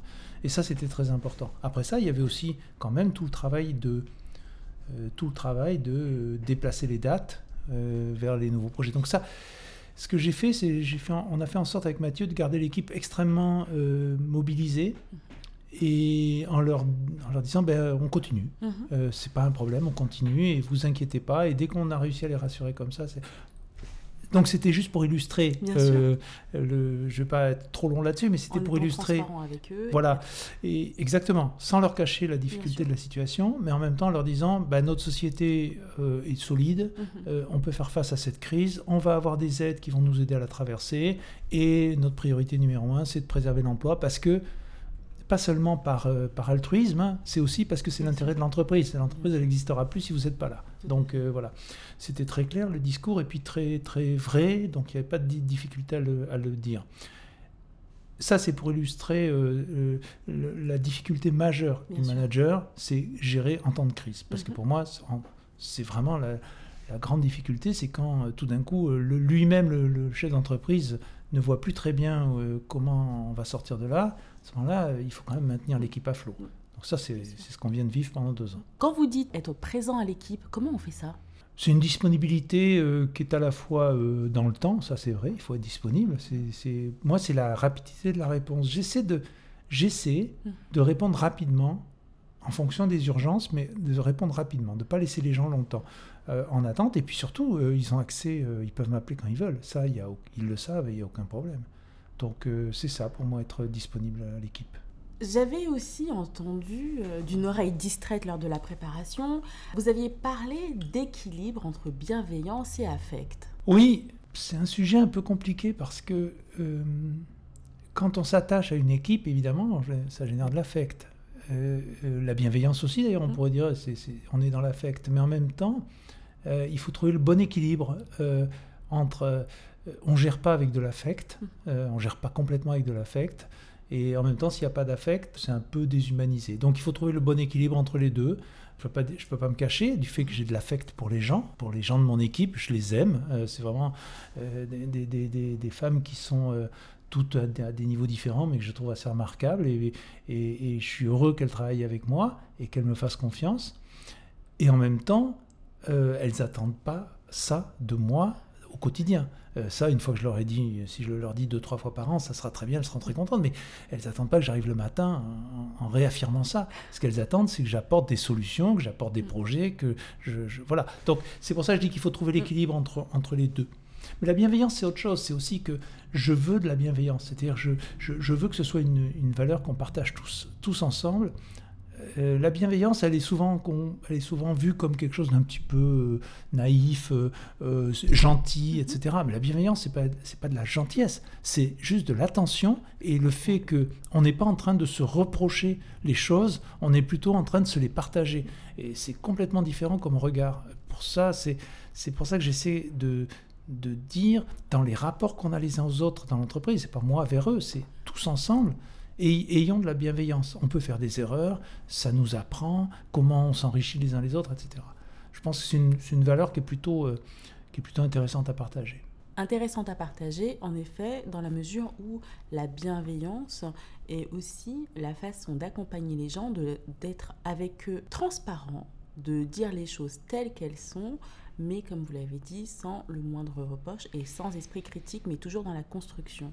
Et il est vrai qu'on a tendance à euh, parfois travestir en fait cette notion de bienveillance en pensant qu'il suffit de ne pas dire les choses, à la limite d'être même un peu hypocrite. Est-ce que, euh, Gilles, dans les problématiques que vous avez pu rencontrer, avez-vous à un moment fait appel à une ressource extérieure pour lever des blocages? Oui, alors une épine du pied qu'on pourrait citer, que je n'ai pas cité avant, c'est quand même celle que cette entreprise est particulière, puisqu'elle est dirigée par deux frères. Et donc, il faut faire attention à une chose, ça c'est une épine dans notre pied à Mathieu et à moi, à ne pas transformer cette relation particulière, fraternelle, qui est assez forte, avec un lien très fort, en quelque chose qui vient déranger le fonctionnement de l'entreprise, qui vient perturber, mais même, j'irais, polluer l'entreprise. J'ai connu ça dans d'autres entreprises où il y avait des frères et des sœurs dans l'entreprise et où tout d'un coup, la communication était complètement tordue par le fait que, au lieu d'utiliser les voies normales, ils utilisaient les voies personnelles et venaient en contradiction avec des fonctionnements normaux de l'entreprise. Il faut surtout pas faire ça, et c'est ce que Mathieu et moi, on, essaie de ne pas faire. Alors oui, on, on, a des communications entre nous qui sont des communications de chefs d'entreprise. C'est normal, il y a des choses dont on peut discuter entre nous, qu'on ne partage pas forcément à tout moment et en temps réel avec les autres collaborateurs, parce que ce n'est pas le moment mais on essaie de ne pas décider des choses hors des processus normaux de décision ou d'engager des choses hors des processus normaux de décision. Et surtout, j'ai pas de problème à ce qu'on vienne nous le dire. Euh, c'est-à-dire que si tout d'un coup on prend une décision qui aurait dû faire l'objet d'une discussion avec les chargés de production ou avec le chargé de la communication, etc., c'est pas normal qu'on le fasse sous prétexte qu'on est deux frères et qu'on prend la décision euh, tous les deux. Euh, sans en, parler, etc. Donc ça, c'est pas vraiment une épine dans le pied, mais c'est une chose à laquelle il faut être en permanence attentif ne pas polluer le fonctionnement de l'entreprise par le fait qu'à la tête de cette entreprise, il y a deux frères. Et justement, pour être vigilant euh, à cette forme de communication, à cette forme de management, de gestion de l'entreprise, est-ce que vous avez fait appel à des consultants, des coachs? Oui, bien sûr. Euh, pardon, vous m'aviez posé la question. Alors oui, on a fait appel à un coach qui était, euh, qui était là pour justement gérer un peu cette relation-là, observer la façon dont... L'idée c'était que je sentais que je ne pouvais pas simplement dire à mon frère, prends tes responsabilités de co-gérant, de chef d'entreprise. Euh, en fait, j'occupais un peu toute la place. Et donc, il fallait qu'à un moment donné, je, je, me retire, mais me retirant, ça ne réglait pas le problème à 100%. Et j'ai trouvé que c'était bien qu'on mette un coach avec lui pendant un certain temps qui participer aux réunions, mm. qui regardait comment il manageait les réunions et qui venait lui donner des, des, indications, à lui principalement, mais ça rejaillissait sur moi aussi, sur la place que je devais prendre ou ne pas prendre, et lui laisser. Telle manière à ce qu'il se réorganise, lui, au sein de l'entreprise, comme le manager principal pour tout ce qui est un certain nombre d'activités, les productions, les, les, tournées, les diffusions de spectacles, la communication, etc. De manière générale, l'opérationnel, si vous voulez. Il y en a un qui, on sent bien, un gestionnaire et un opérationnel. Et en même temps, la place de votre frère aussi, en termes de représentation vis-à-vis -vis de l'équipe, aussi en étant accompagné, reprend une autre dimension. Absolument, et c'est fondamental que l'équipe comprenne que c'est pas si j'obtiens pas la réponse de lui, je vais voir l'autre. C'est fondamental. Il y en a un qui donne les réponses pour tel type de décision, un autre qui va donner des réponses pour tel autre. Éventuellement, ça peut être interchangeable, mais c'est pas je prends l'un, c'est pas comme les parents. C'est pas comme je demande une autorisation à l'un, puis je l'ai pas, mais ben, je vais voir l'autre. Ça marche pas comme ça. Et il faut surtout pas que ça marche comme ça. Et si je n'arrive pas à avoir la réponse euh, d'un des deux, c'est qu'il y a un problème de fonctionnement. Et je ne le résous pas en allant voir l'autre. Mm. il faut qu'à un moment donné, je pose le problème. Je dis, euh, je ne sais pas pourquoi, mais là-dessus, chaque, chaque, fois que je pose la, la question, je n'ai pas de réponse. Pourquoi? Donc euh, il faut voilà, il faut toujours faire attention à ça. C'est tout à fait vrai. Ça doit être. je suis aussi l'aîné d'une fratrie de six. Ça n'a pas dû être évident à mettre en place ce, ce, mode de fonctionnement avec votre frère. Ça vous a pris du temps? Ça s'est arrivé naturellement? Comment ça s'est fait? Alors non, c'est vrai que ça n'a pas été naturel, ça n'a pas été facile. Et euh, pour le faire, j'avais décidé d'une chose, c'est qu'un jour j'ai fixé une date. J'ai dit le euh, le 1er janvier, euh, d'ailleurs la date c'était 2022, c'est maintenant. Le 1er janvier 2022, c'est toi qui es aux commandes de la boîte. Et en fait, c'était plus pour donner un objectif. Et ce qu'on a fait, c'est que depuis le moment où on a décidé ça, la transmission a commencé à se faire dans tout ce qui est l'opérationnel. Et aujourd'hui, il est de fait. On n'a pas tout à fait respecté le truc parce que moi, je suis pas parti. Donc voilà, mais il a tout l'opérationnel en main. Je continue à m'occuper de toute la gestion et de la stratégie générale de la boîte avec lui et de tout ce qui est l'animation de, de l'équipe. Mais N'empêche qu'il a tout l'opérationnel en main. C'est lui le patron de l'opérationnel.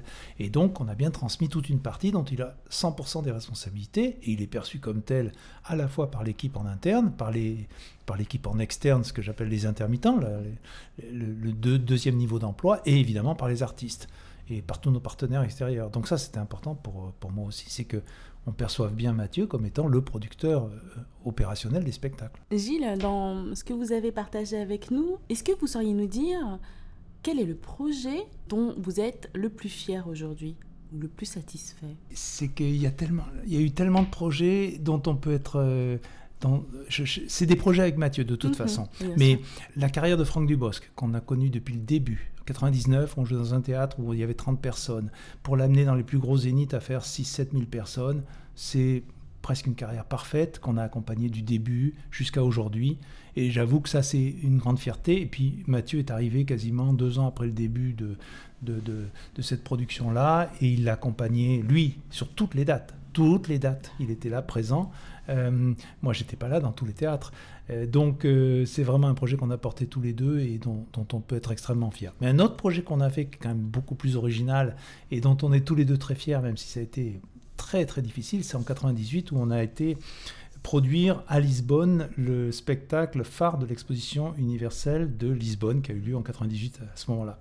Et juste pour vous donner une idée de quelques chiffres, ça a duré pendant 4 mois et demi. C'est un projet dans lequel il y avait plus d'une centaine d'intervenants sur le projet et sur lesquels on a fait plus de 3 200 000 spectateurs à raison de quatre représentations quotidiennes du spectacle dans une arène de type Bercy un peu, si vous voulez, avec 7000 personnes, donc 4 fois 7000 personnes tous les jours, avec des équipes, un projet qui était fait par deux créateurs français, qui étaient Philippe Gentil et François Confineau, qui sont des remarquables créateurs scénographes français, on a fait ça, et on a gagné un concours international pour, pour arriver à ça, et ça a été deux ans de travail avec des équipes internationales euh, des, effets spéciaux qui venaient de Los Angeles, des choses comme ça. Donc ça, c'est des productions absolument qui arrivent une fois dans la carrière, euh, dans une carrière, et qui sont absolument exceptionnelles. C'était le gouvernement portugais qui avait commandé cette exposition sur les océans, puisque c'était la thématique de la de l'exposition euh, universelle de Lisbonne en 98.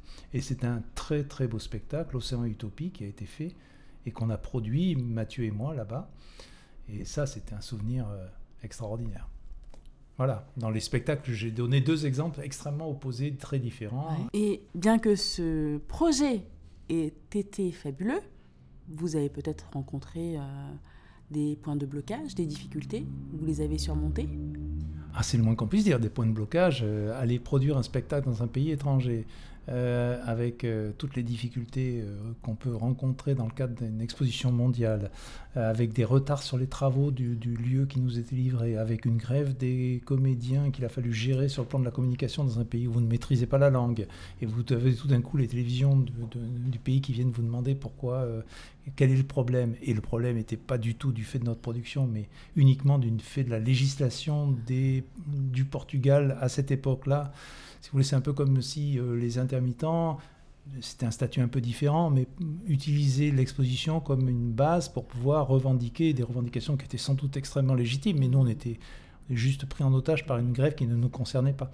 Donc voilà, de, mille incidents. Enfin, il y, a eu un accident, donc il y a eu des choses plus dramatiques, des choses beaucoup plus drôles. On avait quand même, euh, je sais pas, je crois qu'on avait sept ou huit nationalités différentes. Il fallait faire travailler ces gens ensemble. Enfin, c'était, non, c'était, euh, des expériences extraordinaires. Donc oui, bien des blocages, bien des difficultés qu'il a fallu lever, oui. Bien sûr.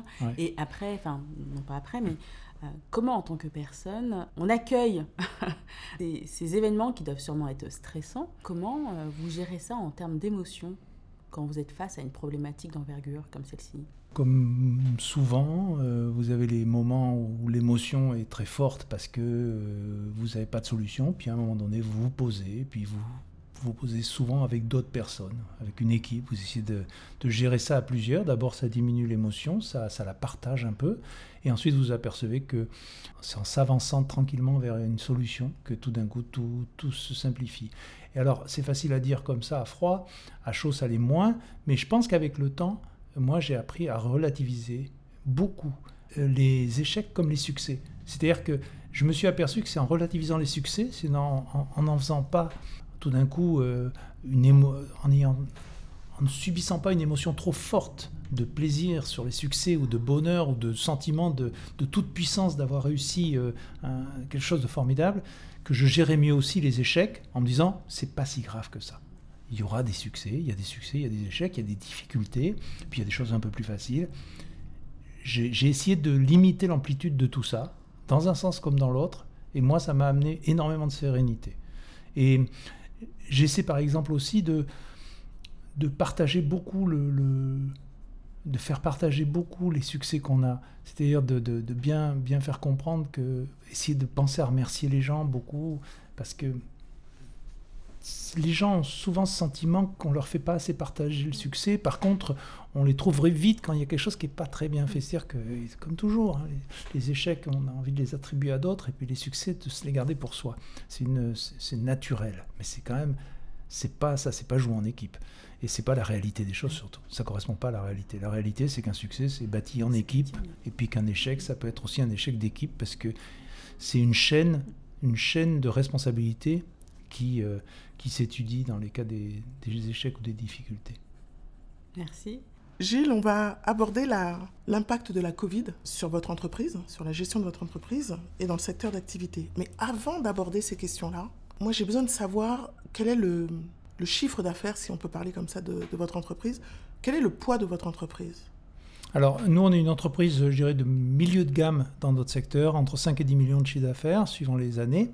Et c'est dans le domaine du spectacle, les chiffres d'affaires sont très variables parce que euh, si on parle un tout petit peu d'économie, les chiffres d'affaires, c'est à la fois la billetterie, quand on est producteur du spectacle, et la vente des spectacles, autrement dit, le fait de dire, euh, je sais pas, vous voulez faire venir tel artiste dans votre ville, ça va coûter tant, vous payez le, vous payez le, prix que coûte le, fait de faire venir un artiste.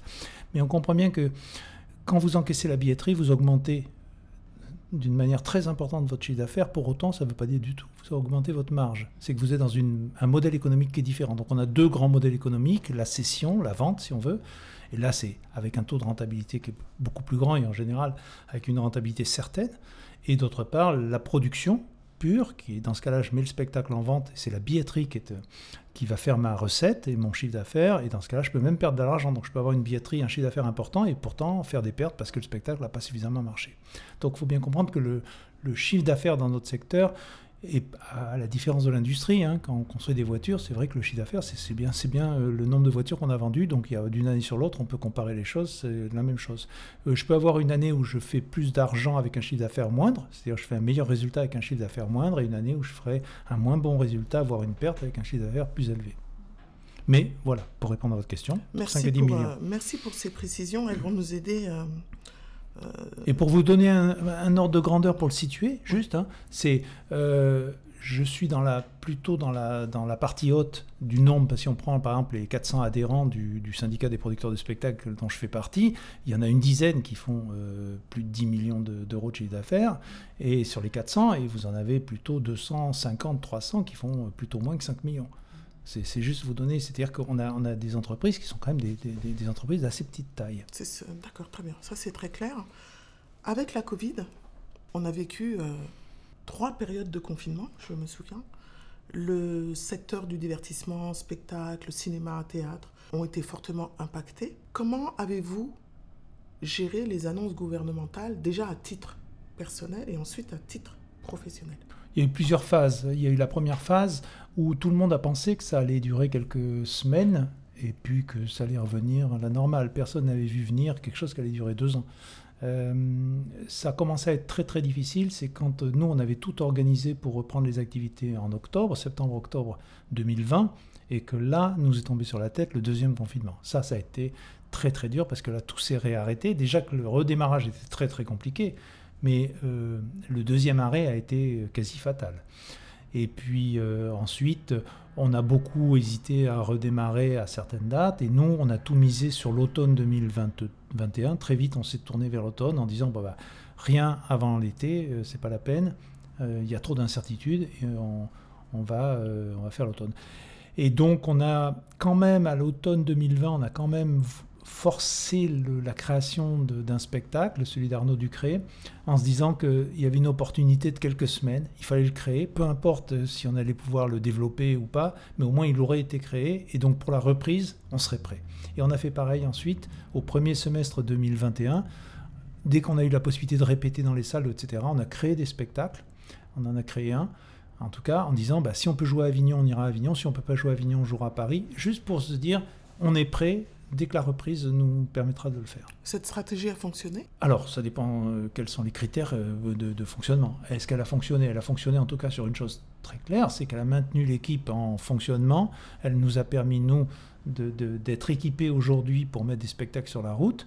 Après ça, à l'automne, tous les spectacles qui ont été produits à l'automne, à très peu d'exceptions près, je parle de tout, secteur confondu, hein, pas, pas, que mon entreprise, ont connu des difficultés de, vente de billets très importantes. C'est-à-dire que personne ne savait quel serait le comportement des gens, mais en fait, les différentes mesures gouvernementales successives, en particulier, euh, à un moment donné, on a enlevé les masques dans les écoles.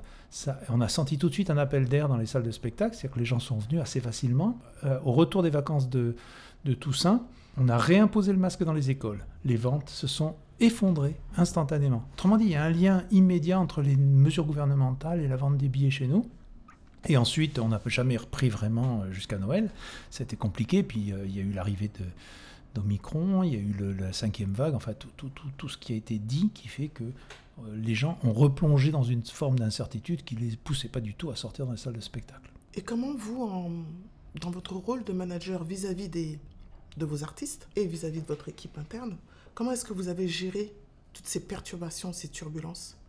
Vous avez utilisé au début de l'interview l'expression attaché. Euh, vos artistes, comment vous les avez continué à les fidéliser? Bah, on, a, discuté avec eux à chaque fois, parce qu'il faut bien comprendre qu'on échangeait beaucoup avec eux sur le fait qu'on déplaçait les dates. Donc on leur, expliquait, il fallait réouvrir des périodes, il fallait leur demander quand est-ce qu'ils est seraient libres à tel moment, est-ce qu'on pouvait remettre des dates à tel moment. Donc ils ont vécu en direct avec nous le, les stratégies qu'on mettait en place pour reprendre. On leur a expliqué dans quelle situation on était. Donc avec les artistes, c'était euh, c'était assez simple. On leur euh, disait voilà ce qu'on peut faire pour l'instant, est-ce que tu es d'accord? Et puis on partait sur euh, ce qu'on avait convenu. Pour, euh, pour les salariés, comme je l'ai expliqué tout à l'heure, on a été très transparent, on leur expliquait exactement la situation, ce qu'on en savait au fur et à mesure. Il faut dire que faisant partie du bureau du Prodis, je me réunissais toutes les semaines avec les autres professionnels dans, au sein du bureau. Euh, donc on avait, et on avait des informations très très euh, fréquentes, et donc je pouvais les tenir au courant. On avait une réunion hebdomadaire aussi avec toute mon équipe, quoi qu'il arrive. on faisait une réunion hebdomadaire pour se tenir informés, et donc on les tenait informés au jour le jour. Est-ce que vous avez vu de, nouveaux comportements émerger?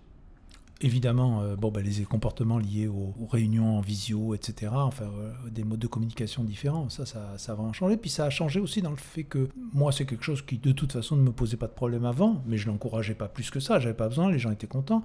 Et là, je trouve qu'il faut leur laisser la possibilité, enfin, nous, dans notre.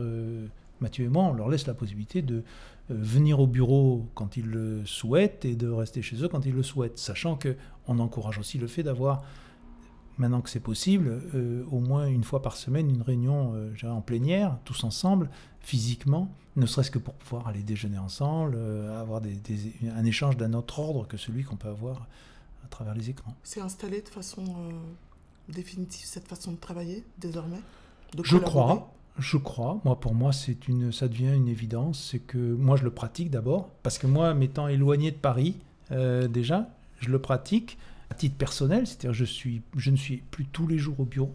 Euh, et je pense que euh, c'est important pour euh, les autres personnes de pouvoir faire pareil. Enfin, je ne verrai pas d'ailleurs de m'accorder moi une autorisation de travailler sous un certain mode et puis de dire aux autres qu'ils n'auraient pas le droit de le faire. Ça serait une chose un petit peu bizarre, non? Selon les expériences et les relations établies avec les collaborateurs, le management à distance peut être compliqué. Le, oui, oui, non, je comprends, je comprends. Mais moi, alors, je, je, pas tout à fait, je pas tout à fait les choses de la même manière. En tout cas, c'est pas euh, en approuvant ce que vous dites. Je veux pas juste être mal compris. Mhm. Euh, il faut faire attention aux critères qui font que c'est vrai. Euh, moi, ce qui me fait peur, c'est quand c'est des critères de confiance, euh, du genre, euh, oui, mais je suis pas sûr qu'il travaille vraiment, etc. Moi, ça, alors ça n'a rien à voir et ça n'a rien à faire dans ça. C'est évidemment, je pars du, du fait que j'ai confiance dans les gens avec qui je travaille. Je pense que s'ils peuvent très bien autant travailler chez eux que là, et moi, je veux leur mettre à disposition un espace de travail équipé, confortable au bureau, et donc leur donner envie de venir pour partager avec les autres mais que si à un certain moment, pour des raisons personnelles, familiales, d'organisation, de, ils sont mieux chez eux, moi j'ai aucun problème. Franchement, c'est et après, si Mathieu et moi, on s'aperçoit qu'on a un problème sur tel ou tel sujet, qu'on n'arrive pas à bien travailler, qu'on n'arrive pas finalement à faire les budgets ensemble comme il faut, etc., bah, il faut repenser à la façon dont on le fait. Mais, ça peut pas être un management qui est lié à ce qu'on imagine de ce que les gens pourraient faire ou pourraient être s'ils ne sont pas dans un cadre qu'on a nous-mêmes fixé. Ça, pour moi, ça ne fonctionne pas. On ne peut pas décider ça comme ça.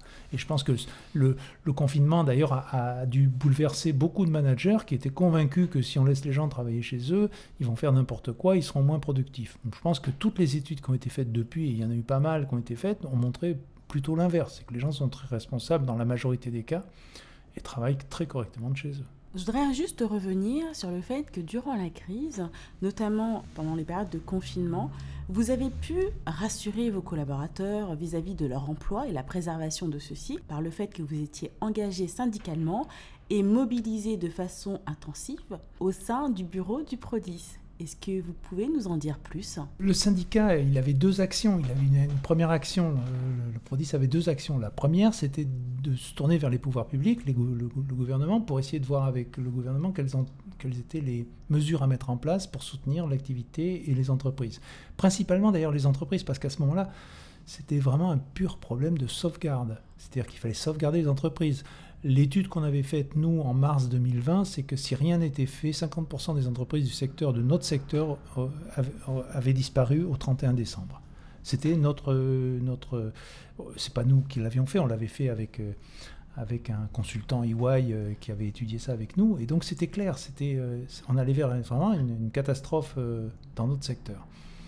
Donc il fallait vite mettre en place des mesures et on a utilisé d'ailleurs le Centre national de la musique, qui est l'organisme dont, notre secteur dépend, pour, euh, mettre en place ces mesures-là. Et, ça, c'est la première chose. Donc je pense que pour des salariés d'une entreprise de notre domaine, voir que son syndicat milite et œuvre pour mettre des mesures de préservation de l'emploi et des mesures de préservation des entreprises, euh, c'est très rassurant. Donc c'était ça. Et ensuite, la deuxième action du syndicat, c'est une action de communication à l'ensemble de ses adhérents. Et, ça aussi, c'est très important parce que ça veut dire que tout le monde, toutes les entreprises étaient euh, simultanément informées de toutes les mesures, de toutes les actions qui étaient entreprises. Et donc, tout d'un coup, ça allégeait, un petit peu le poids sur les épaules de savoir que c'était pris en charge, que les problématiques étaient comprises et étaient portées vers les bonnes personnes pour trouver des solutions.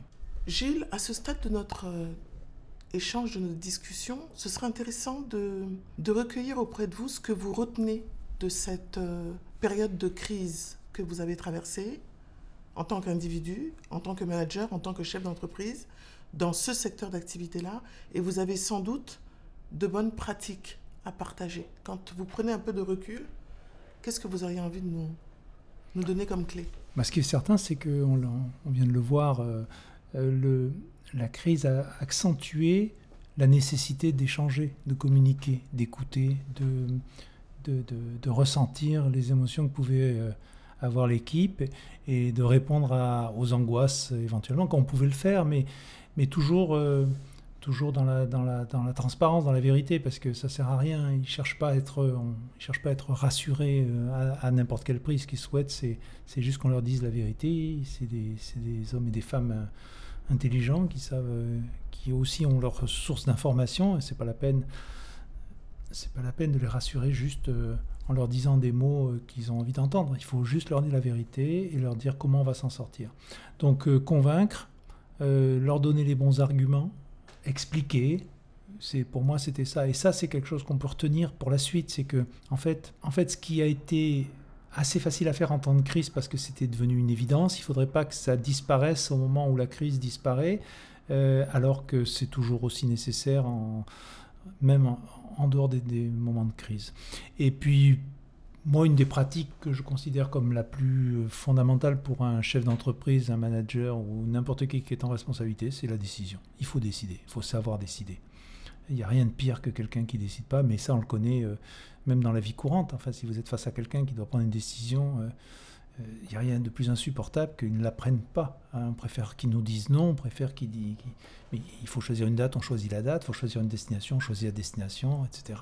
On peut se tromper, il faut accepter que l'erreur fait partie de nos métiers, mais il faut, il faut savoir prendre des décisions. Encore une fois, moi je ne supporte pas les machines qui se bloquent. Ça, vous l'avez compris, je l'ai déjà dit plusieurs fois. Les machines qui se bloquent, pour moi, c'est le pire, c'est l'immobilisme. Il faut continuer d'avancer essayer de modifier les choses si elles peuvent être modifiées quand on ne va pas dans la bonne direction, mais on ne peut pas utiliser sa, ses responsabilités pour bloquer les choses. C'est pas possible. On doit être moteur, pour dire d'une manière positive. Quand, je vous entends, Gilles, euh, une question me vient. Elle me, ça, fait un petit moment que j'ai envie de vous la poser.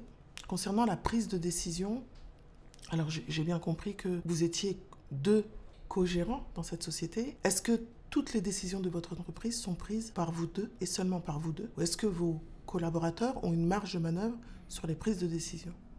Il y a beaucoup de décisions qui se prennent au niveau des collaborateurs. Généralement, ils nous en informent parce que c'est tellement facile de nous informer, et puis que ça nous permet éventuellement de tirer un, euh, signal d'alarme si tout d'un coup on pense qu'il y a vraiment une... Euh, voilà. Mais d'abord, Mathieu et moi, on prend tous les deux des décisions individuellement, et sans aucun souci, il n'y a aucun problème. On se consulte beaucoup, mais on, prend aussi tous les jours de nombreuses décisions sans que l'autre soit, soit du tout au courant. Les modes de communication qu'on utilise aujourd'hui, qui sont des outils numériques, font que quand même il y a beaucoup de partage naturel des, décisions parce qu'elles apparaissent sur, les, sur, les, sur le réseau social de l'entreprise, donc euh, tout le monde le voit. Et, il ne faudrait pas que il faudrait pas que toutes les décisions soient prises par Mathieu et moi, parce que ça voudrait dire qu'il y a une sorte de, dans ce cas-là, il y a une sorte de seule tête avec deux membres. Enfin, pour moi, ça marche pas. On a, des, on a des domaines de responsabilité et Mathieu doit être totalement autonome dans son domaine de responsabilité. Moi, je dois l'être aussi. Et chacun doit juger à quel moment il doit recueillir l'assentiment de l'autre pour, euh, pour avancer. Gilles, toujours dans ce contexte de, la Covid, hein, ça fait deux ans qu'on est dedans, on a l'impression qu'on en sort. Quel impact la gestion de la Covid a eu sur euh, les projets de votre entreprise, sur la vision et la stratégie de votre activité et sur vos responsabilités on en a un petit peu parlé, mais on pourrait peut-être reprendre. Euh, oui, disons que le Covid a mis en évidence qu'on est sur des modèles économiques qui sont très fragiles. Les entreprises de production de spectacles, de manière générale, comme je le disais précédemment, n'ont pas de capital. Euh, donc, elles sont sur une, économie qui circule. Je vends des tickets de spectacle, mais si le spectacle marche pas, on voit bien que tout de suite ça me met en difficulté. Si le spectacle n'a pas le succès qu'on attend, ça met tout de suite les entreprises en difficulté. Donc on voit bien que dès que l'activité s'arrête, l'entreprise devient, euh, fragile parce qu'elle n'a pas, en fait, pas beaucoup de réserves et pas beaucoup de ressources autres que son activité. Euh, et après, ce que ça a changé pour l'entreprise, c'est que par la nécessité, on a dû renforcer la cohésion de l'équipe dans ces temps de crise. Quand vous sortez d'une crise et que vous avez la même équipe qui est remobilisée pour la suite, euh, si elle n'a pas trop souffert, si vous avez réussi à, la, à, lui épargner les, les, traumatismes graves de la crise, vous ressortez avec une équipe qui est plus forte qu'avant. C'est sûr. C'est, euh, enfin, je ne veux, pas, prendre sans arrêt des, comparaisons, mais enfin, ce qui vient tout de suite, c'est le maritime. Hein. Vous sortez d'une tempête sur un bateau avec un équipage, je pense qu'une fois qu'il est sorti de la tempête et qu'il a vaincu la tempête, il est plus fort. C'est quand même ce qu'on a le sentiment. On a le sentiment d'avoir été ballotté pendant deux ans. Et là, aujourd'hui, c'est un plaisir de reprendre ensemble l'activité et, on sent que chacun est à son poste et qu'on peut, faire face à des difficultés importantes. On est armé pour ça aujourd'hui. Vous êtes plus solide, vous vous sentez plus solide. Je pense qu'il y a une belle cohésion d'équipe, oui. Très belle cohésion Un, un excellent exercice de team building. Mmh, tout à, oui. Oh, pas tous les ans quand même. Non, on évitera. Nous arrivons maintenant pratiquement au bout de notre entretien. Nous avons abordé la gestion d'entreprise en temps de crise, mais derrière tout ça, derrière le manager, derrière le chef d'entreprise, derrière euh, le frère que vous êtes, il y a aussi un homme. Comment et à quel moment vous ressourcez-vous et quels sont vos centres d'intérêt hormis la musique? Bon, la famille évidemment. C'est une évidence, mais c'est bien de le dire quand même, parce que quand les activités nous prennent avec autant de passion, c'est bien de réaffirmer tout le temps que, heureusement qu'on a une famille autour de nous.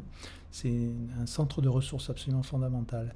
Euh, mais sinon, moi, j'ai toujours la musique, euh, soit pour en écouter, soit pour en faire. Je continue à en faire beaucoup, euh, enfin beaucoup, autant que je peux. Ça, c'est vraiment les moments où je m'échappe totalement. C'est-à-dire que quand, vous savez, on parle de pleine conscience, si je suis en pleine conscience à un moment donné, c'est quand je fais de la musique, c'est sûr. Il n'y a plus aucun, plus rien de matin à ce moment-là. Je suis complètement. D'abord parce que ça demande, c'est, ça demande ça. C'est, on ne peut pas faire ça en dilettante.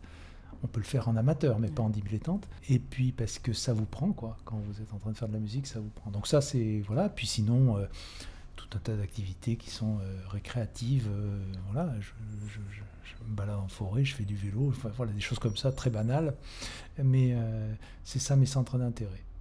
Et la musique en amateur, donc vous faites des concerts, vous produisez, vous jouez en groupe? Oui, c'est ça, c'est ça, mais euh, encore une fois en amateur de temps en temps, oui, mmh. oui, je, je, je, joue en groupe, moi je fais du jazz, c'est la musique qui m'a inspiré, c'est la musique que j'ai fait le, le, le, plus, après, après la musique classique, les études de musique classique. Et donc, euh, dans, là où je vis aujourd'hui, euh, près de Fontainebleau, il y a plein de, plein de jazzmen et on, on fait plein de petites choses très sympas. Super festival euh, l'été à Fontainebleau. Très beau festival, oui, qui est fait par un ami, Sébastien Vidal. Très beau festival, tout à fait.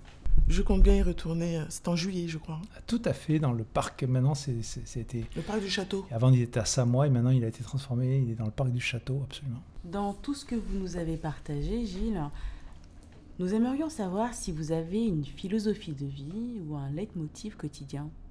Ben là, j'ai une phrase, j'ai une phrase qui me revient souvent parce que moi, elle est vraiment, elle correspond vraiment à ce que, ce que j'aurais aimé dire. Si c'est Groucho Marx qui disait ça. Il disait si je devais recommencer ma vie, je ferais les mêmes erreurs, mais plus tôt.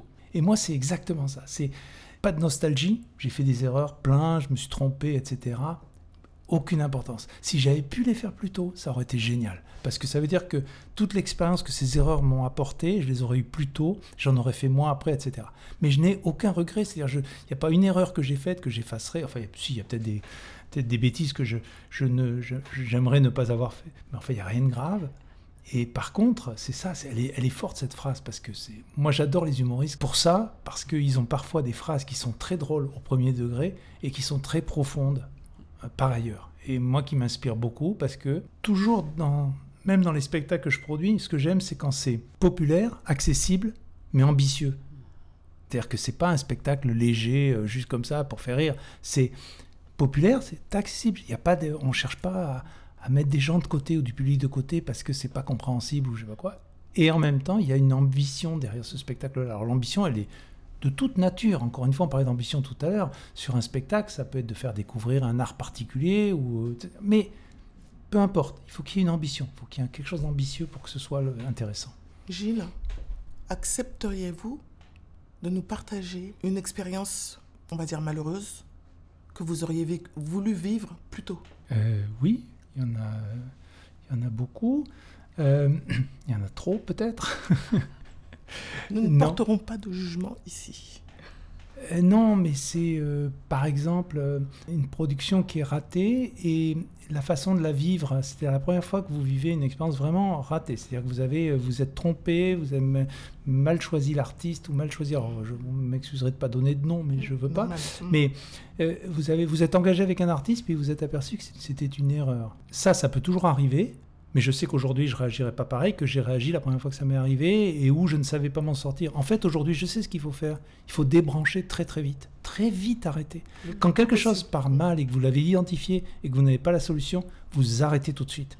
Plus tôt vous arrêtez, vous avez deux avantages. Un, c'est que vous allez sauver de l'argent, même si ça vous a coûté cher sur le coup. Ne croyez pas que vous allez le récupérer derrière, vous n'y arriverez pas. Deux, vous enlevez un problème monumental et vous vous rendez disponible pour tout le reste. Donc quand vous avez un problème très très grave, ça je l'ai appris avec le temps, c'est très dur à faire. Mais c'est vous débranchez le problème, débranchez-le et vous passez à autre chose. J'ai une autre question, Gilles. Qu'est-ce qui vous fait lever le matin? Bon, moi j'ai envie de répondre le réveil, mais parce que ma montre, enfin mon téléphone, euh, voilà, des fois c'est, ça peut être un enfant ou un chat ou etc. Mais je me réveille assez facilement le matin, j'ai pas de mal à me lever. Moi je suis, euh, euh, depuis que j'ai des enfants euh, qui sont qui, qui sont quand même encore jeunes, donc euh, j'ai plus de difficultés, j'ai pas de difficulté à me lever le matin. Ça n'a jamais été très difficile pour moi, donc euh, c'est pas un problème. Qu'est-ce qui vous donne envie de vous lever le matin? Franchement, c'est ce que je fais. C'est ce que je fais. J'ai pas de mal à, j'ai pas de mal à me lever. J'aime ce que je fais. euh, j'aime retrouver mes collaborateurs. J'aime retrouver mon frère. J'aime, ça. Donc, euh, j'ai pas de difficulté. Je dis pas qu'il n'y a pas des matins où j'y vais pas entraînant un peu les pieds comme tout le monde. Ça, ça m'arrive. Mais franchement, non. C'est, c'est pas difficile. C'est pas difficile pour moi de me lever le matin. on, on vous entend euh, très, très passionné, évidemment. Et la question qui me vient, c'est euh, tout ce parcours que vous nous avez décrit. Qui commence tôt le matin et qui se termine tard le soir. Absolument, Sabine, c'est bien de le préciser. Est-ce qu'il vous laisse le temps de vous occuper de ce qui compte profondément pour vous? Oui, mais jamais assez. Puis quand on dit euh, compte, c'est ce qui compte, c'est les proches, mais c'est aussi ceux qui sont moins proches et qu'on a laissé partir. Et c'est un peu dommage, on les, a laissés s'éloigner, on les voit pas assez, les amis, les, etc. Et, et c'est vrai que c'est vrai que non, non, je, laisse, je donne pas assez de temps à tout ça, c'est sûr, c'est certain, et qu'il faudrait que j'en donne plus.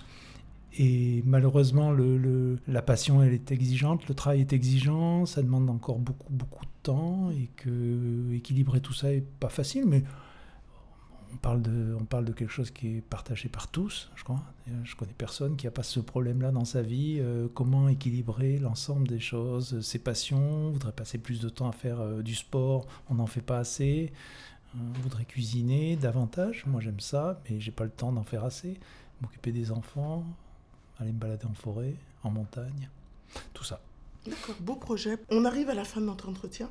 Et pour permettre à nos auditeurs de, de, capter l'essentiel de tout ce que nous nous sommes dit, quelles sont selon vous les trois clés à retenir en matière de management et pourquoi pas en matière de gestion d'entreprise?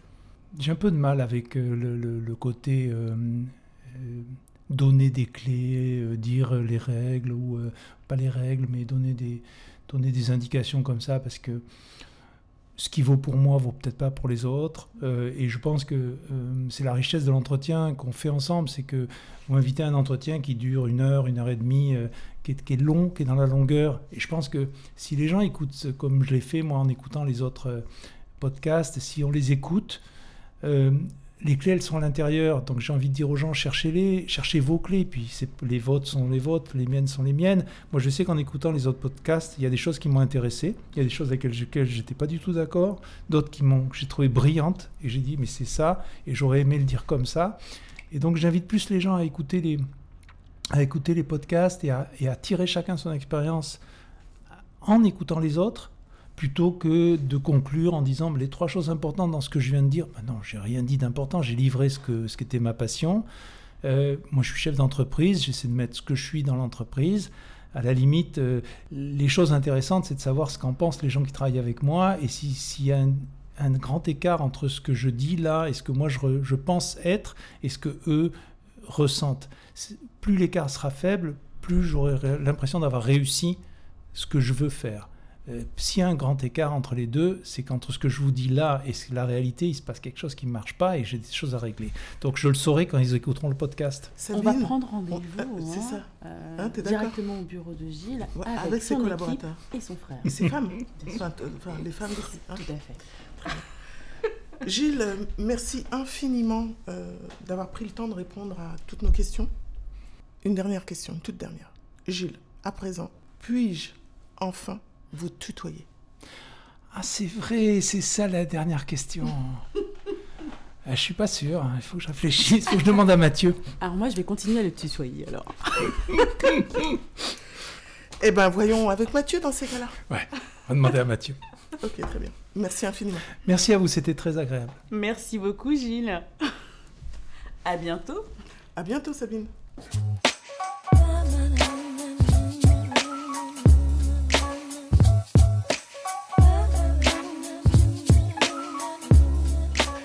Éclairage est une émission qui vous a été proposée et présentée par Fanta Sangaré de C'est comme cohérence et par Sabine Sélugi pour Bleu de Prusse. Éclairage, c'est fini pour aujourd'hui, mais continuons nos échanges sur LinkedIn via notre page Éclairage le podcast.